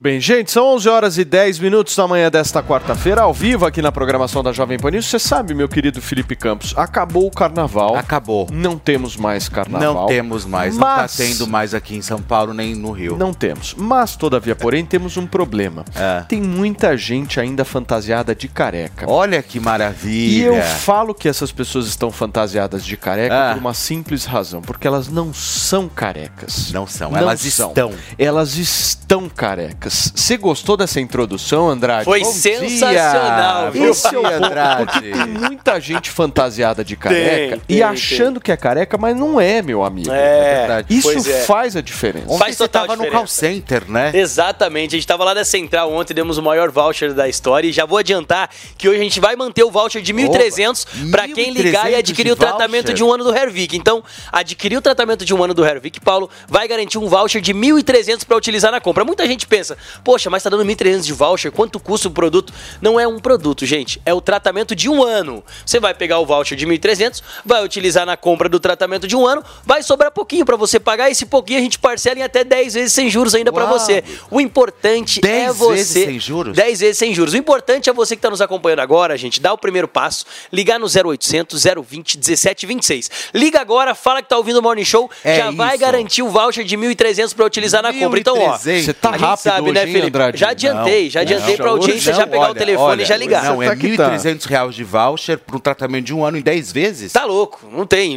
Se não ligar agora, vai perder a oportunidade. No 0800 020 1726. Paulo, você até falou do bloco dos carecas no carnaval, que acabou realmente. Acabou. Porque a gente eh, mostra o seguinte: a gente mostra dados, a gente mostra fatos, a gente traz imagens de antes e depois que comprovam a eficácia do Hervik, que é esse produto sensacional que a gente traz todos os dias aqui. Muita gente sofre de queda capilar, tanto depois. homens Sim. quanto mulheres. Muitos homens têm falha na barba e querem resolver esse problema, certo? E o Hervik funciona. Funciona muito. A gente traz aqui é, diversos antes e depois, diversas imagens, traz depoimento ao vivo para comprovar mais ainda para você que tem dúvida que o produto funciona. Não é um simples produto, não é algo que você já testou, não é parecido E não com o é que você já medicamento. O Andrade, Exato. posso Isso é só perfeito. complementar essa tua Com fala? certeza, Além Paulo. dessa questão toda que você trouxe aí dos depoimentos e tal, uma coisa que eu acho muito válido da gente falar que é assim, o Hervik não é um produto que a gente indica para vocês, é um produto que a gente usa. Exato. São coisas diferentes. São diferentes, entendeu? exatamente. Uma coisa é você chegar e indicar, enfim. um Ah, produto, fulano tá olha, usando isso, sim, usa sim, também. sim. Esse é um produto que eu particularmente Exato. uso, faz parte da minha vida. Então isso faz uma diferença Total diferença, absurda, porque a gente viu o resultado na prática. E outra Além coisa- do Hervik, eu uso muito shampoo, que é excelente. Que é sensacional. pessoal? E ó, já vou dar um spoiler aqui que shampoo vai de brinde Daqui a hoje. pouquinho. Então, gente, aproveita, dá essa oportunidade pra você, dá o primeiro passo, pega seu telefone, liga no 0800 020 1726. Muita gente sofre de, de queda capilar, Paulo. Se você vê os seus antepassados lá, seu avô, seu bisavô, eles são calvo careca, a tendência de você ser por genética é muito grande. Só que quando você começa a tratar antes, usa o Hervik antes, ele fortalece a raiz, não vai deixar seu cabelo cair. Olha, Isso é mas você importante. falou de 1.300 de voucher, já falou do shampoo como brinde. exatamente. Mas eu vou fazer um combo especial. Ó, hoje é aqui o shampoo de brinde e o De brinde e mais 1.300 de voucher pra O utilizar na compra de um ano. Explica E pronto, o que que você vai fazer, meu Não, tá, ok, já que ele entregou Ah. o Regener, o Hervik e o shampoo, mais 1.300 reais de brinde, Ah. de, de voucher, eu vou mandar as ampolas também. As ampolas? Vou mandar as ampolas. Você tem que tratar também de dentro problema, pra fora. Felipe? Essas ah, ampolas, imagina, negócio. você tá rico, você tá dando brindes e 1.300 de reais de Você brinde. Tá Andrade, Você tá achando ruim de a ampola? Ervic, ela tem vários produtos que É. tratam o cabelo. Exato. Eu acho legal a gente fazer esse combo capilar. É um combo galera. capilar. Vamos organizar. Só hoje, só É um hoje. Vamos fazer um combo capilar, capilar, mas assim, pra ir com o tratamento completo. Beleza. Paulo, é o seguinte. Então vamos fazer assim, ó, vamos organizar. Quem ligar agora no 0800 020 1726 é a maior promoção da história. Sim. O voucher de 1.300 para utilizar na compra do tratamento de um ano já é o maior 10. voucher da história. O restante que fica pouquinho, parcela em 10 vezes sem juros com entrega e ligação gratuita. Quem Pronto. ligar agora, Paulo, ó, eu vou dar só 5 minutos, não consigo estender mais, porque é a maior promoção que a gente já deu até agora. Vai levar o combo capilar completo de brinde que o Felipão acabou de oferecer. Depois Com eu me acerto ampola. lá na Ervic. Com a ampola. Ampolas capilares de brinde. A ampola ela estava em falta porque é uma matéria-prima que vem de fora para a composição da ampola. Então a gente conseguiu essa matéria-prima, a gente trouxe ela para cá, produzimos novamente a ampola. Então vamos disponibilizar de brinde para você que adquiriu o tratamento de um ano, mais o shampoo da Ervic que é sensacional, sensacional. dá um frescor é um e o frescor, Regener. um- o um Regener a aroma, gente sabe, né, Felipe? O fragrância Regener é para devolver a cor natural A do cor cabelo. Natural do cabelo. Então não é tintura, o Regener você Que é aquele fio de espirra- cabelo branco. Isso, você espirra ali na região onde tem fio branco, ela começa a fazer o cabelo Legal. produzir a, é, a cor natural, produzir a melanina que dá a cor natural do nosso fio. Então antes e depois aqui, ó, do Regener é sensacional É também. Então, legal. ó, vai é levar de maravilhoso. brinde o Regener, O vai levar de brinde o shampoo, o vai levar de shampoo, brinde as ampolas capilares, ampolas. levando o tratamento de um ano do. Hervik e utilizando Mais R$ um 1.300 voucher reais de de voucher 1.300 do Morning reais. Show. Felipe, Vou falar pra 10 vocês. vezes exato. Depois de hoje, só é careca quem quer, meu amigo. Pega esse telefone, Ó. liga no 0800 020 1726 e aproveita esses 1.300 Amanhã eu chego aqui que nem a mais esse combo capilar Vamos dar adeus à queda capilar, né, Paulo? Pra homens, pra mulheres, pra cabelo, Chega, pra barba. é triste demais. Obrigado. Andrade. Gente, olha só essa história que eu vou contar agora pra vocês. Uma paulista alugou um apartamento no Rio de Janeiro pro carnaval e ficou surpresa com a vista fake pro mar. É isso mesmo que vocês estão ouvindo. A hóspede Gabriela Camargo não leu na descrição do anúncio do apartamento que a vista do imóvel se tratava, na verdade, de um adesivo colado na janela. A jornalista só percebeu quando chegou na hospedagem que fica lá no Rio de Janeiro. O caso ganhou bastante repercussão depois que Gabriela Camargo publicou um vídeo mostrando a situação bem inusitada cá entre nós. Até o momento, a, grava a gravação já foi vista por mais, mais de 6 milhões de vezes, meu querido Felipe Felipe Campos. Então é assim, você aluga um AP e na realidade aí tem uma vista um pouco distorcida. É, né? mas é paradisíaca a vista, É. não, né? não deixa de ser, né? É, pois é. Meu querido Elton, Vamos o lá. último paredão do Big Brother Brasil foi marcado por polêmica, certo, Graças Fê? a Deus. Qual foi ela? Graças a Deus, olha só, Fred Nicásio, viva! Saiu, deixou o Big Brother Brasil, game over, deixou, saiiu, meu, tipo, maravilhoso tudo o que aconteceu. E ele foi eliminado ontem do programa, pessoal, com 62,94 dos votos. O médico carioca estava na berlinda da semana, ao lado do cara de sapato, né, e do César Black. O médico carioca, Fred Nicásio, ele foi eliminado do Big Brother Brasil na noite de ontem com 62,94% dos votos do público e acredite, o apresentador, o, o Tadeu Schmidt, na verdade, chegou a chamar Fred de gago e Gente. pediu para ele deixar o jogo. Na verdade, ali durante aquela testão que eles fazem, né? O, o Tadeu Schmidt chegou pro Fred Nicásio e falou assim: olha, você é gago, mas você se supera, entendeu? Achei aquilo lá es- esquisitinho. Assim, Foi olha, forte. a, a gente sabe que os gagos se superam. O que, que tem a ver a gagueira com o cara? O cara tá deixando pra trás o prêmio de 1 milhão 950 mil reais. Tem, um- tem uma gagofobia? Existe É. isso? Eu vou pesquisar. É, e aí falou que ele era gago, enfim e tal. E, mas falou assim: você é gago, mas pode sair, entendeu? Eu achei, eu achei isso meio esquisito. Mas foi assim que então ele deixou lá a nossa UPA de Curicica, né? Mais conhecido como Grey's Anatomy, porque só tem, só tem médico, biomédico, tem só enfermeiro nessa edição. Então a gente chama de UPA de Curicica, viu, ô, Marina? Não repara. E ele foi Marina indicado tá pelo. hein? É, e ele foi indicado pela líder, né, que foi a Bruna Grifal. No mesmo paredão estavam o cara de sapato e o César Black, envolto em, em discussões e alvo da casa em outros paredões. Fred Nicásio já havia saído do reality em um paredão falso, quando ficou confinado no quarto secreto, que é que vocês lembram disso, junto com a sister Amarília, né, a primeira eliminada lá do reality. O retorno do médico à casa causou alvoroço na época entre os brothers e sisters e foi também cercado de algumas tretas, em especial com o lutador de MMA Cara de Sapato. Os dois, no decorrer do programa, pessoal, tornaram-se alvos um do outro, ou seja, eles se tornaram rivais. Hora da votação, hora nas votações para a formação dos paredões, hora em dinâmicas da casa. É exemplo do jogo, também o jogo da Discord, que eu gostei muito do jogo da Discord de segunda-feira, que era assim, você tem um minuto para xingar o coleguinha, entendeu? É bem objetivo. então você não, tem, você não tem tempo de ficar fazendo textão, entendeu? É rápido. Você não presta, é safado, idiota, cretino, imbecil, sai daqui. Vai lá e- Discurso de ódio na aí veia. Você Isso. joga- aí explodia um, um negócio, cara, a pessoa ficava azul, amarela. Que interessante. Era, um- era um negócio bem Ô, estranho. Fê, assim. Estamos em março de 2023. Sei. Me lembro das suas previsões de janeiro. Elas continuam as mesmas? As minhas previsões sempre serão É. as mesmas, sempre. Em relação ao vencedor A, a, ao... do Big Brother? Olha, que eu você acho. acha? Então. Você sabe de uma coisa? Eu tava começando a gostar muito do Fred, do Boco Roso, né? Eu achei que ele come Boco Roso porque ele namorava a Boca Rosa. E aí eu tava curtindo bastante o Fred, mas acontece que o MC Guimê começou a me chamar muito a atenção, meu. Por quê? Eu tô gostando pelo jogo dele, assim. Ele é muito estrategista. Você vê que ele conseguiu tirar o Gustavo pra fora do jogo, que era um cara que tava incomodando demais. Então, assim, ele tem umas sacadas do jogo, assim, muito interessantes, assim. E ele é o queridão, assim, da, da turma ali. É, traz todo mundo pra perto. Ele tá crescendo demais no jogo. Muito bem. É teu favorito hoje, MC Guimê? Eu acho que não o meu favorito, mas ele caminha ali pra ser. Eu quero, o meu, meu favorito ainda continua sendo o Fred Bocoroso. É, eu tô contigo, né? Mas é, eu, eu, quem sabe, de repente, daqui uns dias ou daqui um mês por aí, eu posso mudar de opinião, porque o MC Guimê tá crescendo no jogo. Muito bem. Turma, saindo do Big Brother Brasil e indo pro Exército, porque o comandante do Exército escolhido escolhido por Lula, divulgou quais serão as prioridades durante a sua gestão.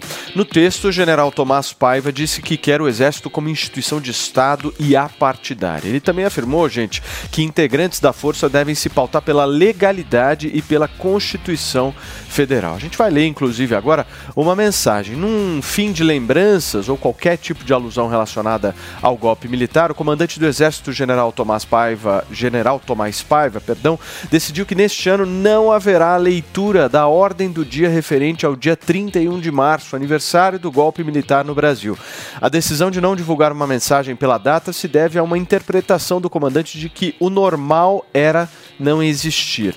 Escolhido para substituir o general Júlio César Arruda, demitido pelo presidente Lula depois de 20 dias no cargo, o novo comandante tem dito aos seus subordinados que o momento é de retomada da confiança e busca de pacificação. Eu quero entender de vocês se vocês acham que essa medida é uma medida acertada. Minha querida Marina Helena começa. Ah, Acho que sim, né? Comemorar golpe militar, definitivamente a gente não, não deveria fazer nesse país, né? Nenhum tipo de ditadura, acho Aham. que é isso. É, É, e ponto. Então, é, agora, e, e também ele dizer que agora a questão é pacificação, de fato, né? A gente, o exército deveria se meter na política, né? É, de novo, também acho que não. Agora, o que aconteceu muito é o que a gente falou antes, teve um vácuo. Né? Então as pessoas não sabiam a quem recorrer com as suas angústias, né? Tem toda essa dúvida em relação a vários pontos aí que estão acontecendo no judiciário, decisões que têm interferido eh, também nas eleições do executivo e as pessoas nesse vácuo, algumas delas recorreram ao exército, foi uma pena, né? Tudo que aconteceu aí e culminou aí no, no, no episódio de 8 de janeiro, né? É Muito triste. É, mas por conta desse vácuo, né, Paulo? Sim. Então, é, eu sinto que é, como a, a desse- o exército ali foi puxado, né? A, a se pronunciar. É muito triste que a gente chegue a esse ponto, porque tem muita coisa errada nesse país, né? E que não está sendo endereçada. Então, Mas houve uma politização muito grande por parte do Exército, Sem né? dúvida. Ali internamente, com soldados e tal. A gente eu- viu isso Eu vejo com muita preocupação essa situação do Exército, porque a gente não pode esquecer que o Brasil é um país cuja república foi fundada num golpe militar do Exército. O Exército, por diversas vezes ao longo da nossa história, se meteu com política. E isso é horrível. É horrível para o país, porque a gente precisa de uma democracia, e democracias se fazem com a soberania, a autonomia das pessoas, do, do civil, eh, sobre eh, o militar. E também é ruim para o próprio Exército, porque isso significa desprofissionalização. Isso significa amadorismo. Ou seja, se a gente quer ter uma carreira militar forte, a gente precisa investir na profissionalização dos militares. E isso passa necessariamente por o Exército e as Forças Armadas se comportarem como instituição de Estado e não instituição de governo, que tem opinião política sobre governo A ou governo B. Agora, eu acho que a gente precisa falar sobre essa questão de uma forma até mais profunda. Eu diria que a, a- a gente precisa reformar o modo como o exército lida com a sociedade. A, a relação está desequilibrada por uma coisa que a gente naturaliza. É, eu acho que isso é um exemplo dessa distorção de, de forças é a questão da obrigatoriedade do alistamento militar. A gente naturaliza no Brasil a ideia de que todos os jovens homens aos 18 anos precisam ser obrigados a se apresentar para o Exército para eventualmente serem obrigados a um trabalho militar. É, Eu acho isso uma instituição completamente é, sem sentido. É uma instituição que não. Inclusive, quando a gente olha, existem mais jovens que desejam servir as Forças Armadas do que vagas disponíveis para as Forças Armadas. Ou seja, não faz sentido prático sequer, porque é, quando você obriga todo mundo a se alistar, você acaba fazendo um processo seletivo muito mais caro, que precisa lidar com muito mais gente, diminui a chance daquele jovem que tem vocação, que deseja servir ao Exército, de conseguir é, servir e as- muitas vezes obriga um jovem que tem outro desejo, outra vocação, a seguir por aquele caminho contra a própria vontade, o que é uma violação de- da liberdade, uma violação de direitos humanos, uma coisa absurda. Inclusive, é, fazer o- um, um jabá, o Livres tem um projeto para ajudar o jovem que não quer ser obrigado a servir ao Exército a ter o seu direito respeitado. Porque na Constituição existe um precedente que, que se chama de objeção de consciência. Ou seja, se você diz que eu tenho uma convicção filosófica ou religiosa que é contra a obrigatoriedade do serviço militar, de acordo com a Constituição, você não deve ser obrigado a prestar o serviço militar. Mas muitos jovens não sabem disso. Então, a gente faz é, um trabalho de, de divulgação desse direito, mas, para além disso, é, é uma instituição atrasada que deveria acabar a obrigatoriedade, porque a gente precisa modificar a forma de relação. É como se o cidadão precisasse se subordinar à vontade do exército, quando a gente sabe que numa democracia saudável, o exército é que se subordina à vontade da população através das leis. Muito bem. Meu querido Alexandre Borges, como é que você vê essa postura desse novo general e principalmente as dificuldades que ele está tendo nessa função, que não deve ser uma função muito fácil, principalmente para o momento político que o Brasil vive e vivenciou num, num passado muito recente, né?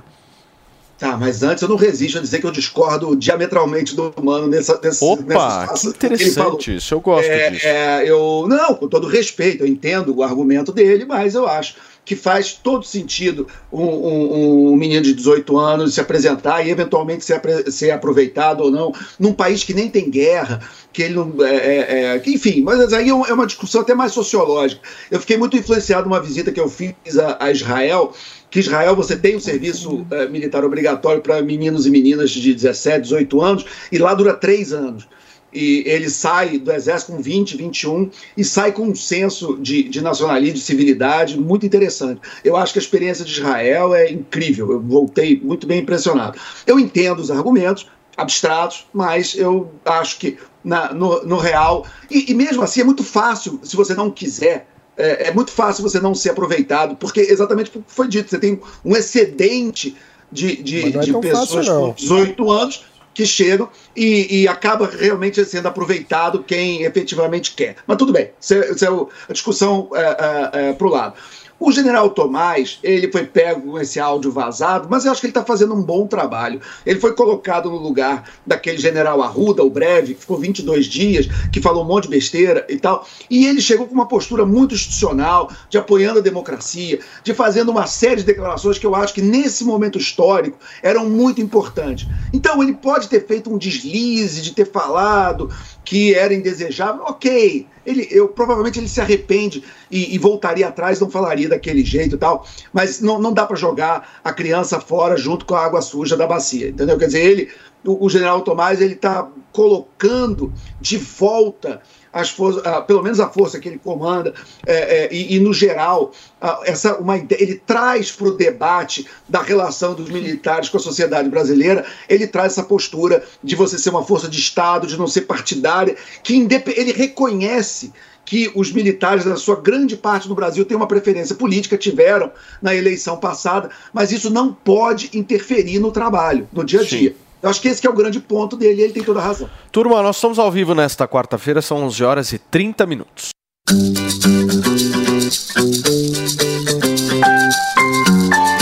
Mulheres Positivas. Atuando em diversas frentes que vão desde a educação até a alimentação saudável e moradia.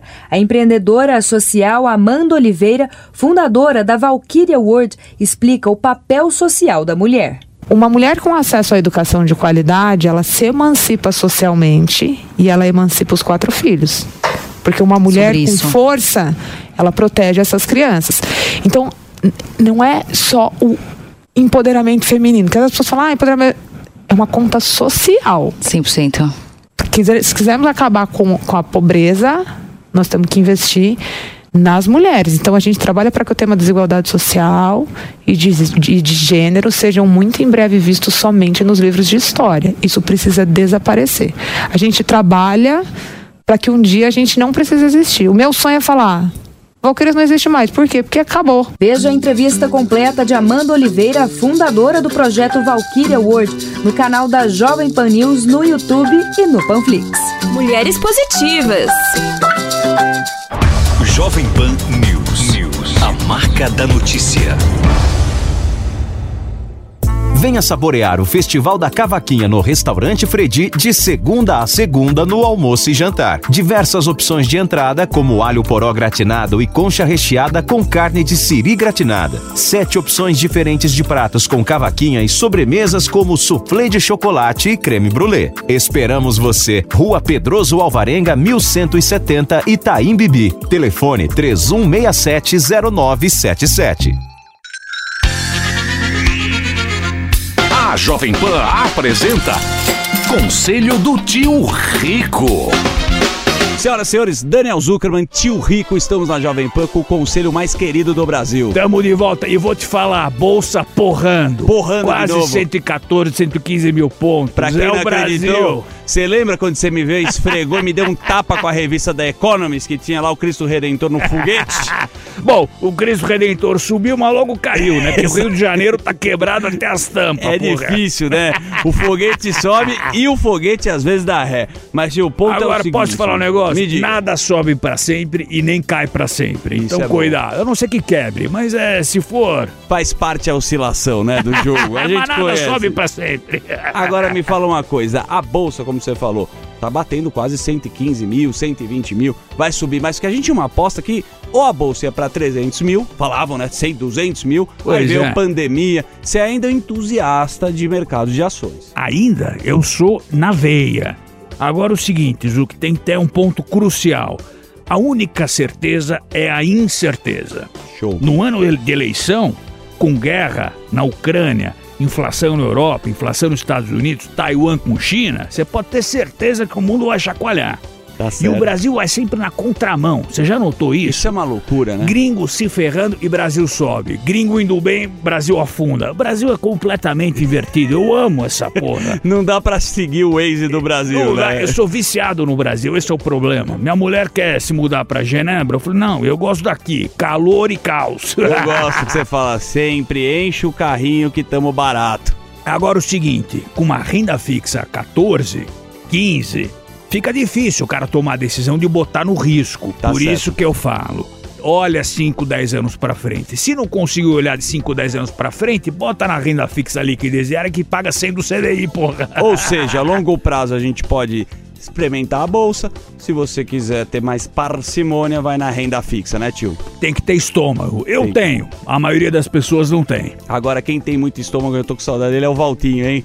Valtinho não sai do New Dog, né? O Valtinho. Valtinho grua, pô. Tá Nossa. namorando o Valtinho da Grua. Tá namorando? Tá namorando. Você tá brincando? Vou te falar um negócio. Ele é pegador bom. Esse é bom, né? Ele pega lá, fica no Tangará três dias lá. Sabe qual é o problema? Fica olho- no Palácio Tangará sempre, hein? Pois é, ainda eu que pago. Vou te falar, o único problema dele é que o olho dele é muito azul, entendeu? Aí, Sucesso é da Xenon, academia. é Xenon. É Xenon. Esse aí na Bodytech aí faz fila. Faz fila e ainda Pô. pede autógrafo. Um beijo grande pro Valtinho, nosso amigo. Esse foi o Conselho do Tio Rico aqui na Beijo grande. Conselho do Tio Rico. Tem muitos conservadores aí que não estão dispostos e que não gostaram muito dessa ação do Ron DeSantis querer ter um poder maior dentro da Disney, que é uma empresa privada. Também é importante destacar que essa região, né, o Re- o Reedy Creek, que é a região da Disney, ela não é a única região da Disney, desculpa, da Flórida, que é autogovernável, né? Tem 1.844 outras regiões que têm aí privilégios de impostos e têm autogovernança, porque aí eles podem ter o seu próprio sistema de bombeiros, sistema de esgoto, sistema de saúde, tudo e até essa parte de educação que foi onde a grande discussão com o Ron DeSantis começou, que foi com a questão de não dar educação sobre orientação sexual e educação sexual para crianças antes da terceira série. Então foi aí que muitos funcionários da Disney entraram contra essa legislação proposta pelo governador da Flórida e foi aí que toda a discussão veio à tona e, por consequência, essa ação do Estado querer tomar controle de novo sobre a região da Disney. O grande truque, no entanto, né, a grande questão em pauta é que se tirassem o benefício de impostos da Disney, ficaria muito pesado para o resto do estado, para as regiões vizinhas ali da Ready Creek, para pagar as vamos lá, né, as dívidas que a região tem com o estado, porque a Disney tem uma dívida muito grande com o estado da Flórida, ao mesmo tempo que ela emprega também 80 mil funcionários da Flórida dessa região no sistema de parques deles. Que então coisa, ainda tem, vamos Você me ouve, Oi? Você tá ouvindo a eu gente escuto direitinho? sim, não, é por que eu, eu ouvi vocês falando algo. Por Mas favor. enfim, essa, essa é uma discussão que a gente ainda vai ver adiante, porque nós vamos ver o impacto de fato que essa nova diretoria dessa região vai ter na, na- no estado, né, como um todo. Muito bem, querida. Muito obrigado, viu, pelas suas informações. A Miriam Spritz, direto de Miami, na Linda. Flórida, atualizando essa ela vai, treta. Agora ela vai pra praia, não? Você Ah, vai não pra sei. praia agora, Ah, não? Quer, quer perguntar direto Você pra vai ela? pra praia agora, não? Não vai. Miriam Spritzer apresenta prêmios chiquérrimos em Los Angeles, queridos. Quando ela vai pra praia... é- Maravilhosa. Enfim. Ô Mi, mas fica aqui com a gente que eu quero ouvir a tua opinião sobre isso. Antes eu vou passar para o nosso Alexandre Borges para entender um pouco, meu querido Alexandre Borges, se Ron DeSantis acertou nessa medida e se de alguma forma isso pode ser interpretado de uma maneira conservadora, porque o Ron DeSantis tem meio que disputado espaço com o Trump. Você acha que ele acerta ou erra nessa medida? É, tem duas discussões aí, né? Quer dizer, a discussão eh, de mérito, se ele fez ou não algo correto, e se isso ele vai dar ganhos políticos para ele. Em relação ao mérito, ele está completamente certo, na minha visão.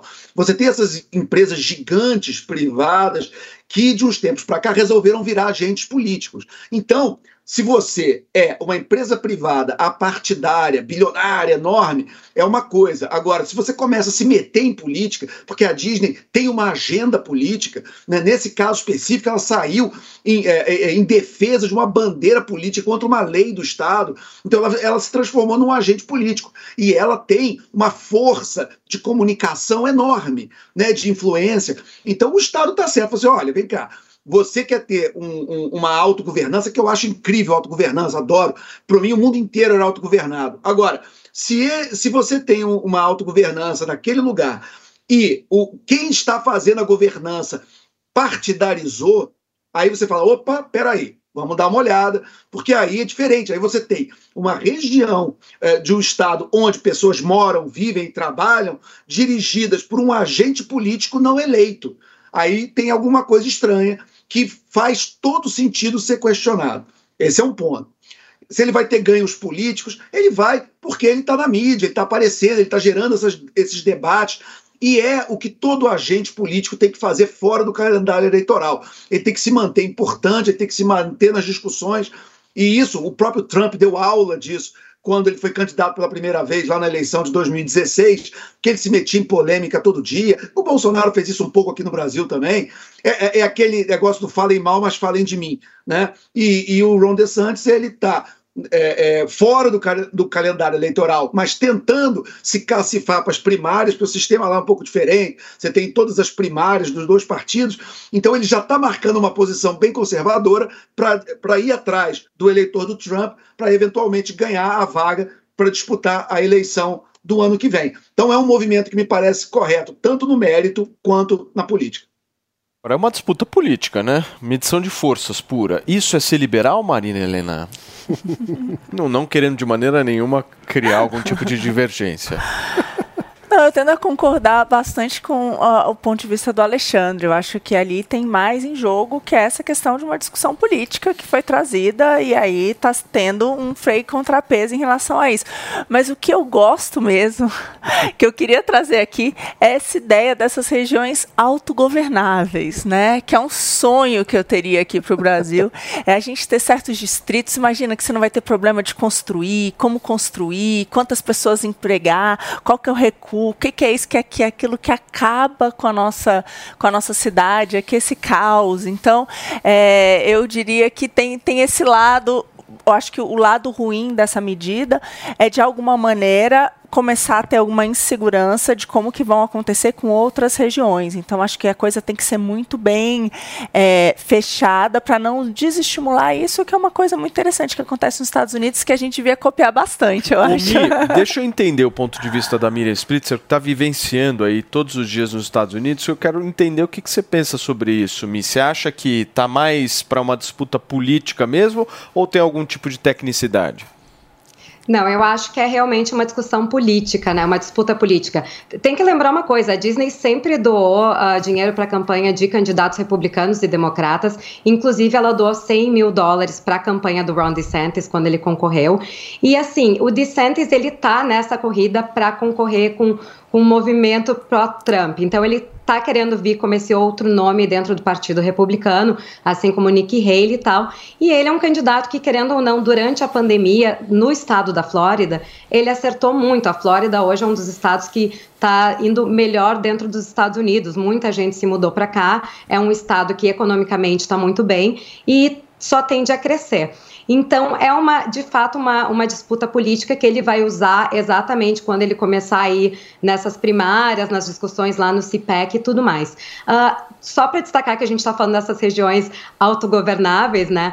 É, a Disney, ela foi, ela recebeu esse, esse privilégio porque nos anos 60, quando o Walt Disney veio para Orlando para trazer o a, a, os parques, né, a Disney World, ele queria ter liberdade para poder criar o Epcot, que era aquela ideia do parque, né, da sociedade perfeita. Então, no início foi muito por isso, mas querendo ou não, a Disney traz muitos benefícios para a Flórida também, traz muito emprego, traz muito turismo para cá. Então, é uma questão aí que tipo é, por mais que a Disney agora virou um agente político, né, que não era 10 anos atrás, como é hoje, ela ainda tem um papel ali muito importante. Sim. E os próprios democratas discutem também o, o, poder que a Disney tem dentro do, da politicagem americana. Sem dúvida. Mano, eu vou pedir para você ser bem breve, uhum. por favor. É, é uma discussão muito interessante, tem um modelo inovador que eu acho que é legal de ser testado. O problema é se vira uma concentração de poder muito grande que oprima, eventualmente, as discordâncias internas das pessoas que estão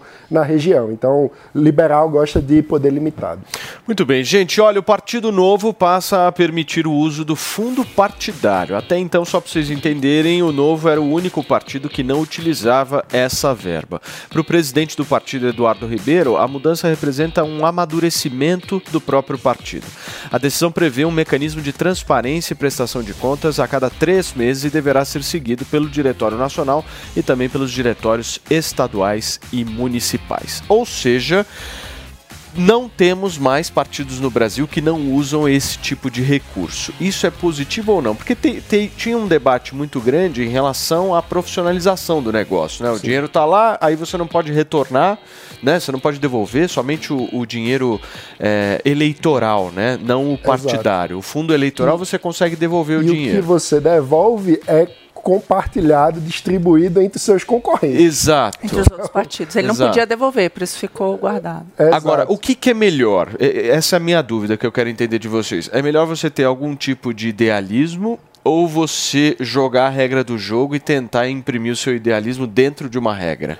Olha, eu tô mais para a segunda alternativa. Eu sempre, bem, eu acho em primeiro lugar que é muito meritório pautar a questão do fundo partidário, do fundo eleitoral. São distorções do sistema político brasileiro que favorecem a manutenção de poder daqueles que já têm poder. Então, debater essa questão é muito importante e é um mérito do Partido Novo porque é, a sociedade está pagando, independentemente da sua preferência política, você está pagando pelo fundo partidário do PL do Bolsonaro e do PT do Lula. Então, isso é um, um modo de relação entre a política e a sociedade baseado num, num poder arbitrário, onde a sociedade acaba refém do poderoso. Então, acho que essa discussão é muito meritória. Agora, isso dito, o ponto é como que você disputa a política se você ata suas mãos na, na corrida. Se você, como você vai disputar uma corrida colocando é, um algema nos seus pés? Porque o que acaba acontecendo nessa situação é isso: os concorrentes ficam com muitos recursos e o, o Partido Novo, com essa decisão é, de não usar o fundo, o fundo partidário e o fundo eleitoral, acabava ficando numa, numa situação de uma concorrência muito desequilibrada, que dificultava a própria performance do partido. Inclusive, infelizmente, na, na última. Eu falo infelizmente porque tenho muitas afinidades com o Novo em vários aspectos. Mas, e, e, acho que o Novo cumpre um papel importante na democracia brasileira, mas infelizmente teve um desempenho muito ruim na última é, eleição. É, e acho que é, de fato, um amadurecimento que o partido Sim. precisa fazer sobre como profissionalizar a sua Rapidamente, Má, por favor. Não, concordo bastante com o Mano. É, sou completamente contrária à existência dos dois. Eu acho que tem um problema aí que é muito grave. E na própria nota né, do, do partido, eles divulgam, é, eles fazem uma comparação. Né? Ali na primeira é, eleição que eles disputaram em 2016, olha que interessante. Foram gastos, acho que menos de 400 milhões a valores de hoje, é, de dinheiro público. Né? Nessa última eleição agora, mais de 5 bilhões. Ou seja, teve uma multiplicação por 14 vezes vezes do valor de recursos públicos. O que, que isso significa? Significa que as campanhas ficaram muito mais caras. É, significa também que quem tem acesso a esses recursos tem uma chance muito maior de permanecer no poder. Então, isso tudo, fora as emendas, né, mano? Que hoje tem dezenas de bilhões em emendas que os parlamentares podem é, usar. Sim. Então, fica um dinheiro concentrado na mão de alguns caciques que acaba colocando naqueles mesmos candidatos, que é o pessoal que já está lá, com mais emenda, você acabou com a renovação Sim. no país. Então, a, o mérito é muito bom. Agora, só ele não utilizar, fazer com que ele vinha com essa desvantagem. E eu acho que o ponto principal que eles uhum. levantam é da profissionalização uhum. é, do partido. Por quê? Porque hoje 90% dos quadros são voluntários. E muito meritório, precisa ter mais Sim. voluntários, mas também você precisa de gente trabalhando, Perfeito, você não muda o país claro. nas horas vagas. Ali, né? você é faz um comentário muito rápido sobre isso, por favor. Eu sempre achei desde o começo que era um erro histórico do novo. Eu disse isso para eles várias vezes. É, você, você não quer usar o fundo ah. partidário? Pega o dinheiro e ou doa para caridade, ou usa, cria uma campanha publicitária para mostrar para o Brasil por que o fundo é errado. Faz alguma coisa com esse dinheiro. Agora, deixar numa conta e ficar de beicinho e não quero usar, isso não serve para nada. Então foi. É, é, e, na verdade, esse ato agora é também uma refundação do partido. Seria a, u, a última, é, é, o grande gesto para dizer: esse não é mais o novo da fundação, do João Amoedo, esse é o novo, novo. Olha só, o Fê vai atualizar pra gente agora o caso da mulher do cantor Arlindo Cruz, porque ela é casada atualmente com Arlindo Cruz, mas assumiu um relacionamento com outro homem, certo, Fê? Pois é. Ou seja, ela é casada e namorada. Pois é, na verdade, a atual esposa de Arlindo Cruz e também namorada do André Caetano, que é uma, é uma questão meio conturbada, né? É, eu acho que, bom, é, com Arlindo Cruz se recuperando, principalmente das sequelas, né, pessoal, e que foi de um AVC sofrido lá em 2017, a Babi Cruz decidiu assumir o relacionamento com André Caetano, ainda casada com Arlindo Cruz. A Babi Cruz se pronunciou mais uma vez sobre o romance com André Caetano Caetano, mesmo namorando, a porta-bandeira contou que não vai deixar de cuidar dos sambistas e que os dois não voltariam a ter uma relação de homem e mulher por conta da situação do cantor. Eu achei essa situação tão desagradável. Eu achei toda essa história tão baixa, né? Tanto que lá no meu próprio podcast lá da Record, eu deixei isso muito claro, porque em primeiro lugar, eu acho que o Arlindo ele não morreu. Essa é a grande verdade. E os filhos deixaram de segui-la agora há pouco, viu? Não estão mais seguindo a Babi. Então, ou seja, a história está ficando bem conturbada. Poxa, ela é, é, é ela vem fazer, ela a, o Império Serrano homenageou o Arlindo Cruz, né, no carnaval ali na Sapucaí, enfim.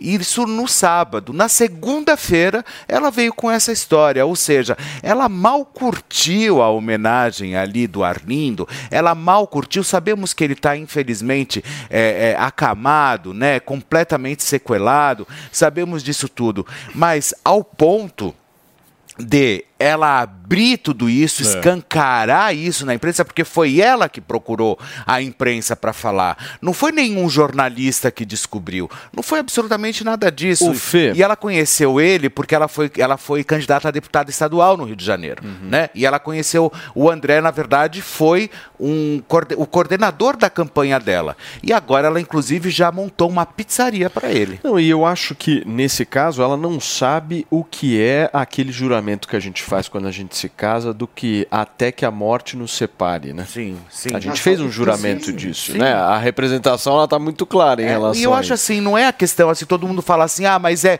ela tem que seguir a vida dela. Não, eu também acho que ela tem que seguir a vida dela, pessoal, mas o cara tá vivo. Então, ou seja, ela já sepultou ele há muito tempo já. O sepultamento do Arlindo para ela já aconteceu há muito tempo. Então não vem falar que ah, é porque ela precisa refazer. Também acho que precisa refazer a vida. Mas, poxa, né, com um pouco de critério, chamando os Precisava expor a filhos. situação, Eu acho que não assim, precisava expor dessa forma, ela mesma procurando a imprensa, num dia depois da homenagem que o marido dela recebe. Turma, deixa eu dar uma notícia que acaba de chegar aqui. A ministra do Planejamento, Simone Tebet, acabou de informar que defende o aumento da multa para empresas que descumprem a legislação que prevê pagamento de salários iguais a mulheres e homens que exercem a mesma função. O Lula disse que vai enviar na próxima semana uma proposta para análise do Congresso Nacional a fim de assegurar a igualdade salarial entre homens e mulheres. Já que estamos falando de mulheres aqui, eu quero entender da nossa bancada feminina, certo, meu querido mano? O que, você acha sobre isso? Falando como mulher agora, você acha que essa proposta do Lula ela valoriza as mulheres ou ela mais eh, cria algum tipo de constrangimento para vocês? Como é que você vê isso? Eu acho que, enfim, é aquela. É muita, a maioria das nossas leis tem boas intenções e acabam mais atrapalhando do que ajudando, né? E também muitas vezes se tornam inviáveis. Tem isso também. Como é que isso vai ser, é, é, enfim, visto? Que vai acontecer que você vai ter uma judicialização em alguns casos. É, mas eu acho que o que acontece num, num cenário como esse é que as empresas, às vezes, para se proteger, né? Se em algum momento ela achar que ela está. O que, o que determina que uma função é exatamente igual? O que determina? Eu estou aqui sentada, estamos aqui os quatro hoje falando, qual que é a função de cada um? É uma função exatamente igual? Então, isso tudo são critérios muito difíceis de serem auferidos na prática. E o que, que as empresas vão dizer? Opa, peraí, eu tenho que me proteger porque eu posso levar um processo. A gente sabe como é que é a justiça no Brasil, a gente falou bastante disso aqui, é, e ser penalizada. Então, é aquela ideia que teria um intuito de igualar salários entre homens e mulheres, mas pode fazer com que menos mulheres sejam contratadas exatamente por um risco de uma, uma empresa de levar um processo e com isso para se assegurar, opa, melhor não, não fazê-lo. Então é, é uma lei muito ruim, na minha opinião. O que, que você acha, Manu? É, eu acho que as leis precisam ser, as políticas públicas como um todo precisam ser avaliadas pelos resultados e não pelas intenções. E aí o ponto é, como que essa lei vai endereçar a questão, as causas do problema? Porque o que é que leva a Deixa eu reformular. Acho que todo mundo acha que homens e mulheres deveriam ganhar a mesma coisa quando fazem a mesma coisa. Essa não é a discussão. É, a questão é por que, que a mulher acaba tendo um, um salário muitas vezes menor do que o homem. Existem vários fatores sociais que influenciam nisso. Entre eles, um ponto cultural nosso que faz com que a, a maternidade seja um custo muito maior para as mulheres do que a paternidade é para os homens. Então, uma discussão que a gente precisa ter na sociedade é como que os pais podem participar mais da educação dos filhos para equilibrar, por exemplo, esse tipo de, de distorção. Porque quando a gente olha os dados, é, a trajetória das carreiras é, geralmente segue mais ou menos parecida até o momento de ter os filhos. No momento que tem os filhos, a mulher acaba ganhando menos e o homem é, passa a ganhar mais. Tem um alargamento da curva. Tem um alargamento da curva. E isso acontece por essa é, distorção do, do papel. A mulher acaba sobrecarregada com as funções da maternidade. Parte desse problema passa, inclusive, pela legislação. A licença maternidade é muito maior que a licença paternidade. Enquanto em outros países existe, por exemplo, uma licença parental, que é o quê? A, a licença do trabalho ela é fixa para o casal e o casal Decide. negocia entre si e decide com autonomia quem vai ficar mais tempo em casa, quem vai ficar menos. Ou seja,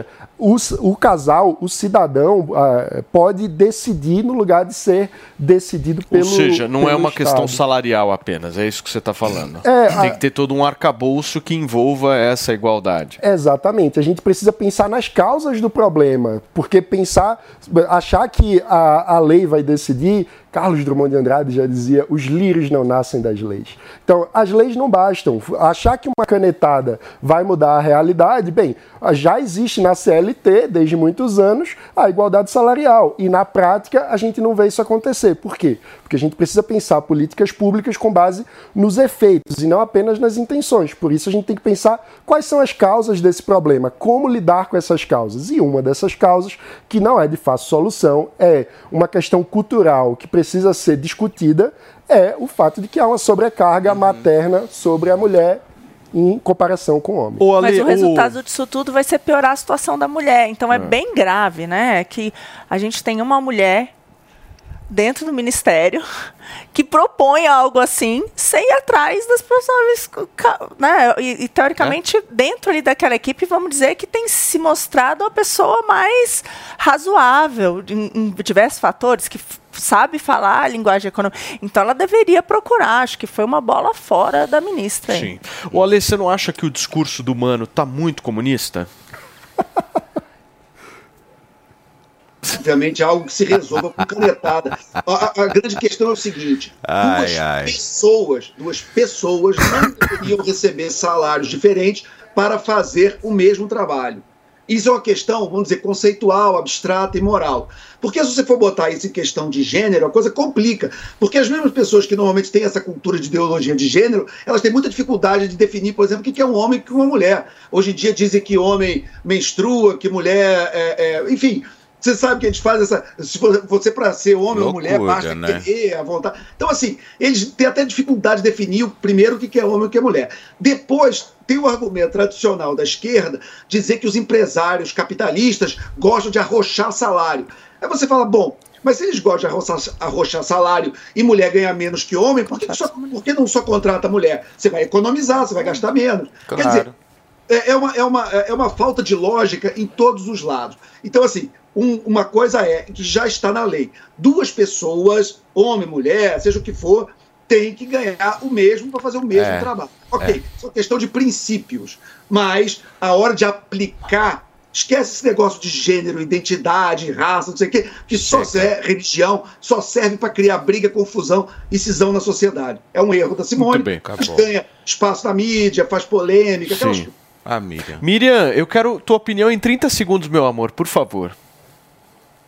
Tem que tratar pesso- seres humanos como seres humanos, né? Não, eu acho que quanto mais a gente destaca a diferença entre um e outro, pior é. Claro que a mulher vai ter a questão da maternidade, querendo ou não. O, quando se tem filho, é no corpo da mulher, a amamentação é no corpo da mulher, tem questões hormonais, então a licença maternidade é uma coisa que não tem como se desfazer, por mais que a mulher queira voltar a Compreendo. trabalhar, porque a vida vai depender daquilo, a vida daquele bebê. Mas por que não dar licença maternidade para o pai também, licença paternidade? Então, se é seis meses para a mulher, seis meses para o homem, e o casal se adapta àquela criança junto e assim é normal. Mas assim, eu acho que quanto mais se destaca que a mulher vai ser uma 30 funcionária diferente, é mais difícil. Muito bem. Hoje é aniversário de Ana Hickman e Leão Lobo. Eles são sempre ligados aqui. Um beijão pros dois. Muito bem, Fê. Gente, nós vamos ficando por aqui. Muitíssimo obrigado pela sua audiência.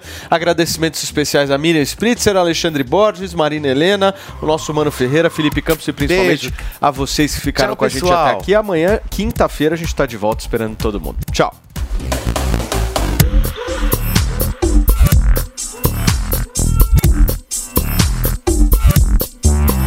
A opinião dos nossos comentaristas não reflete necessariamente a opinião do Grupo Jovem Pan de Comunicação. Realização Jovem Pan News.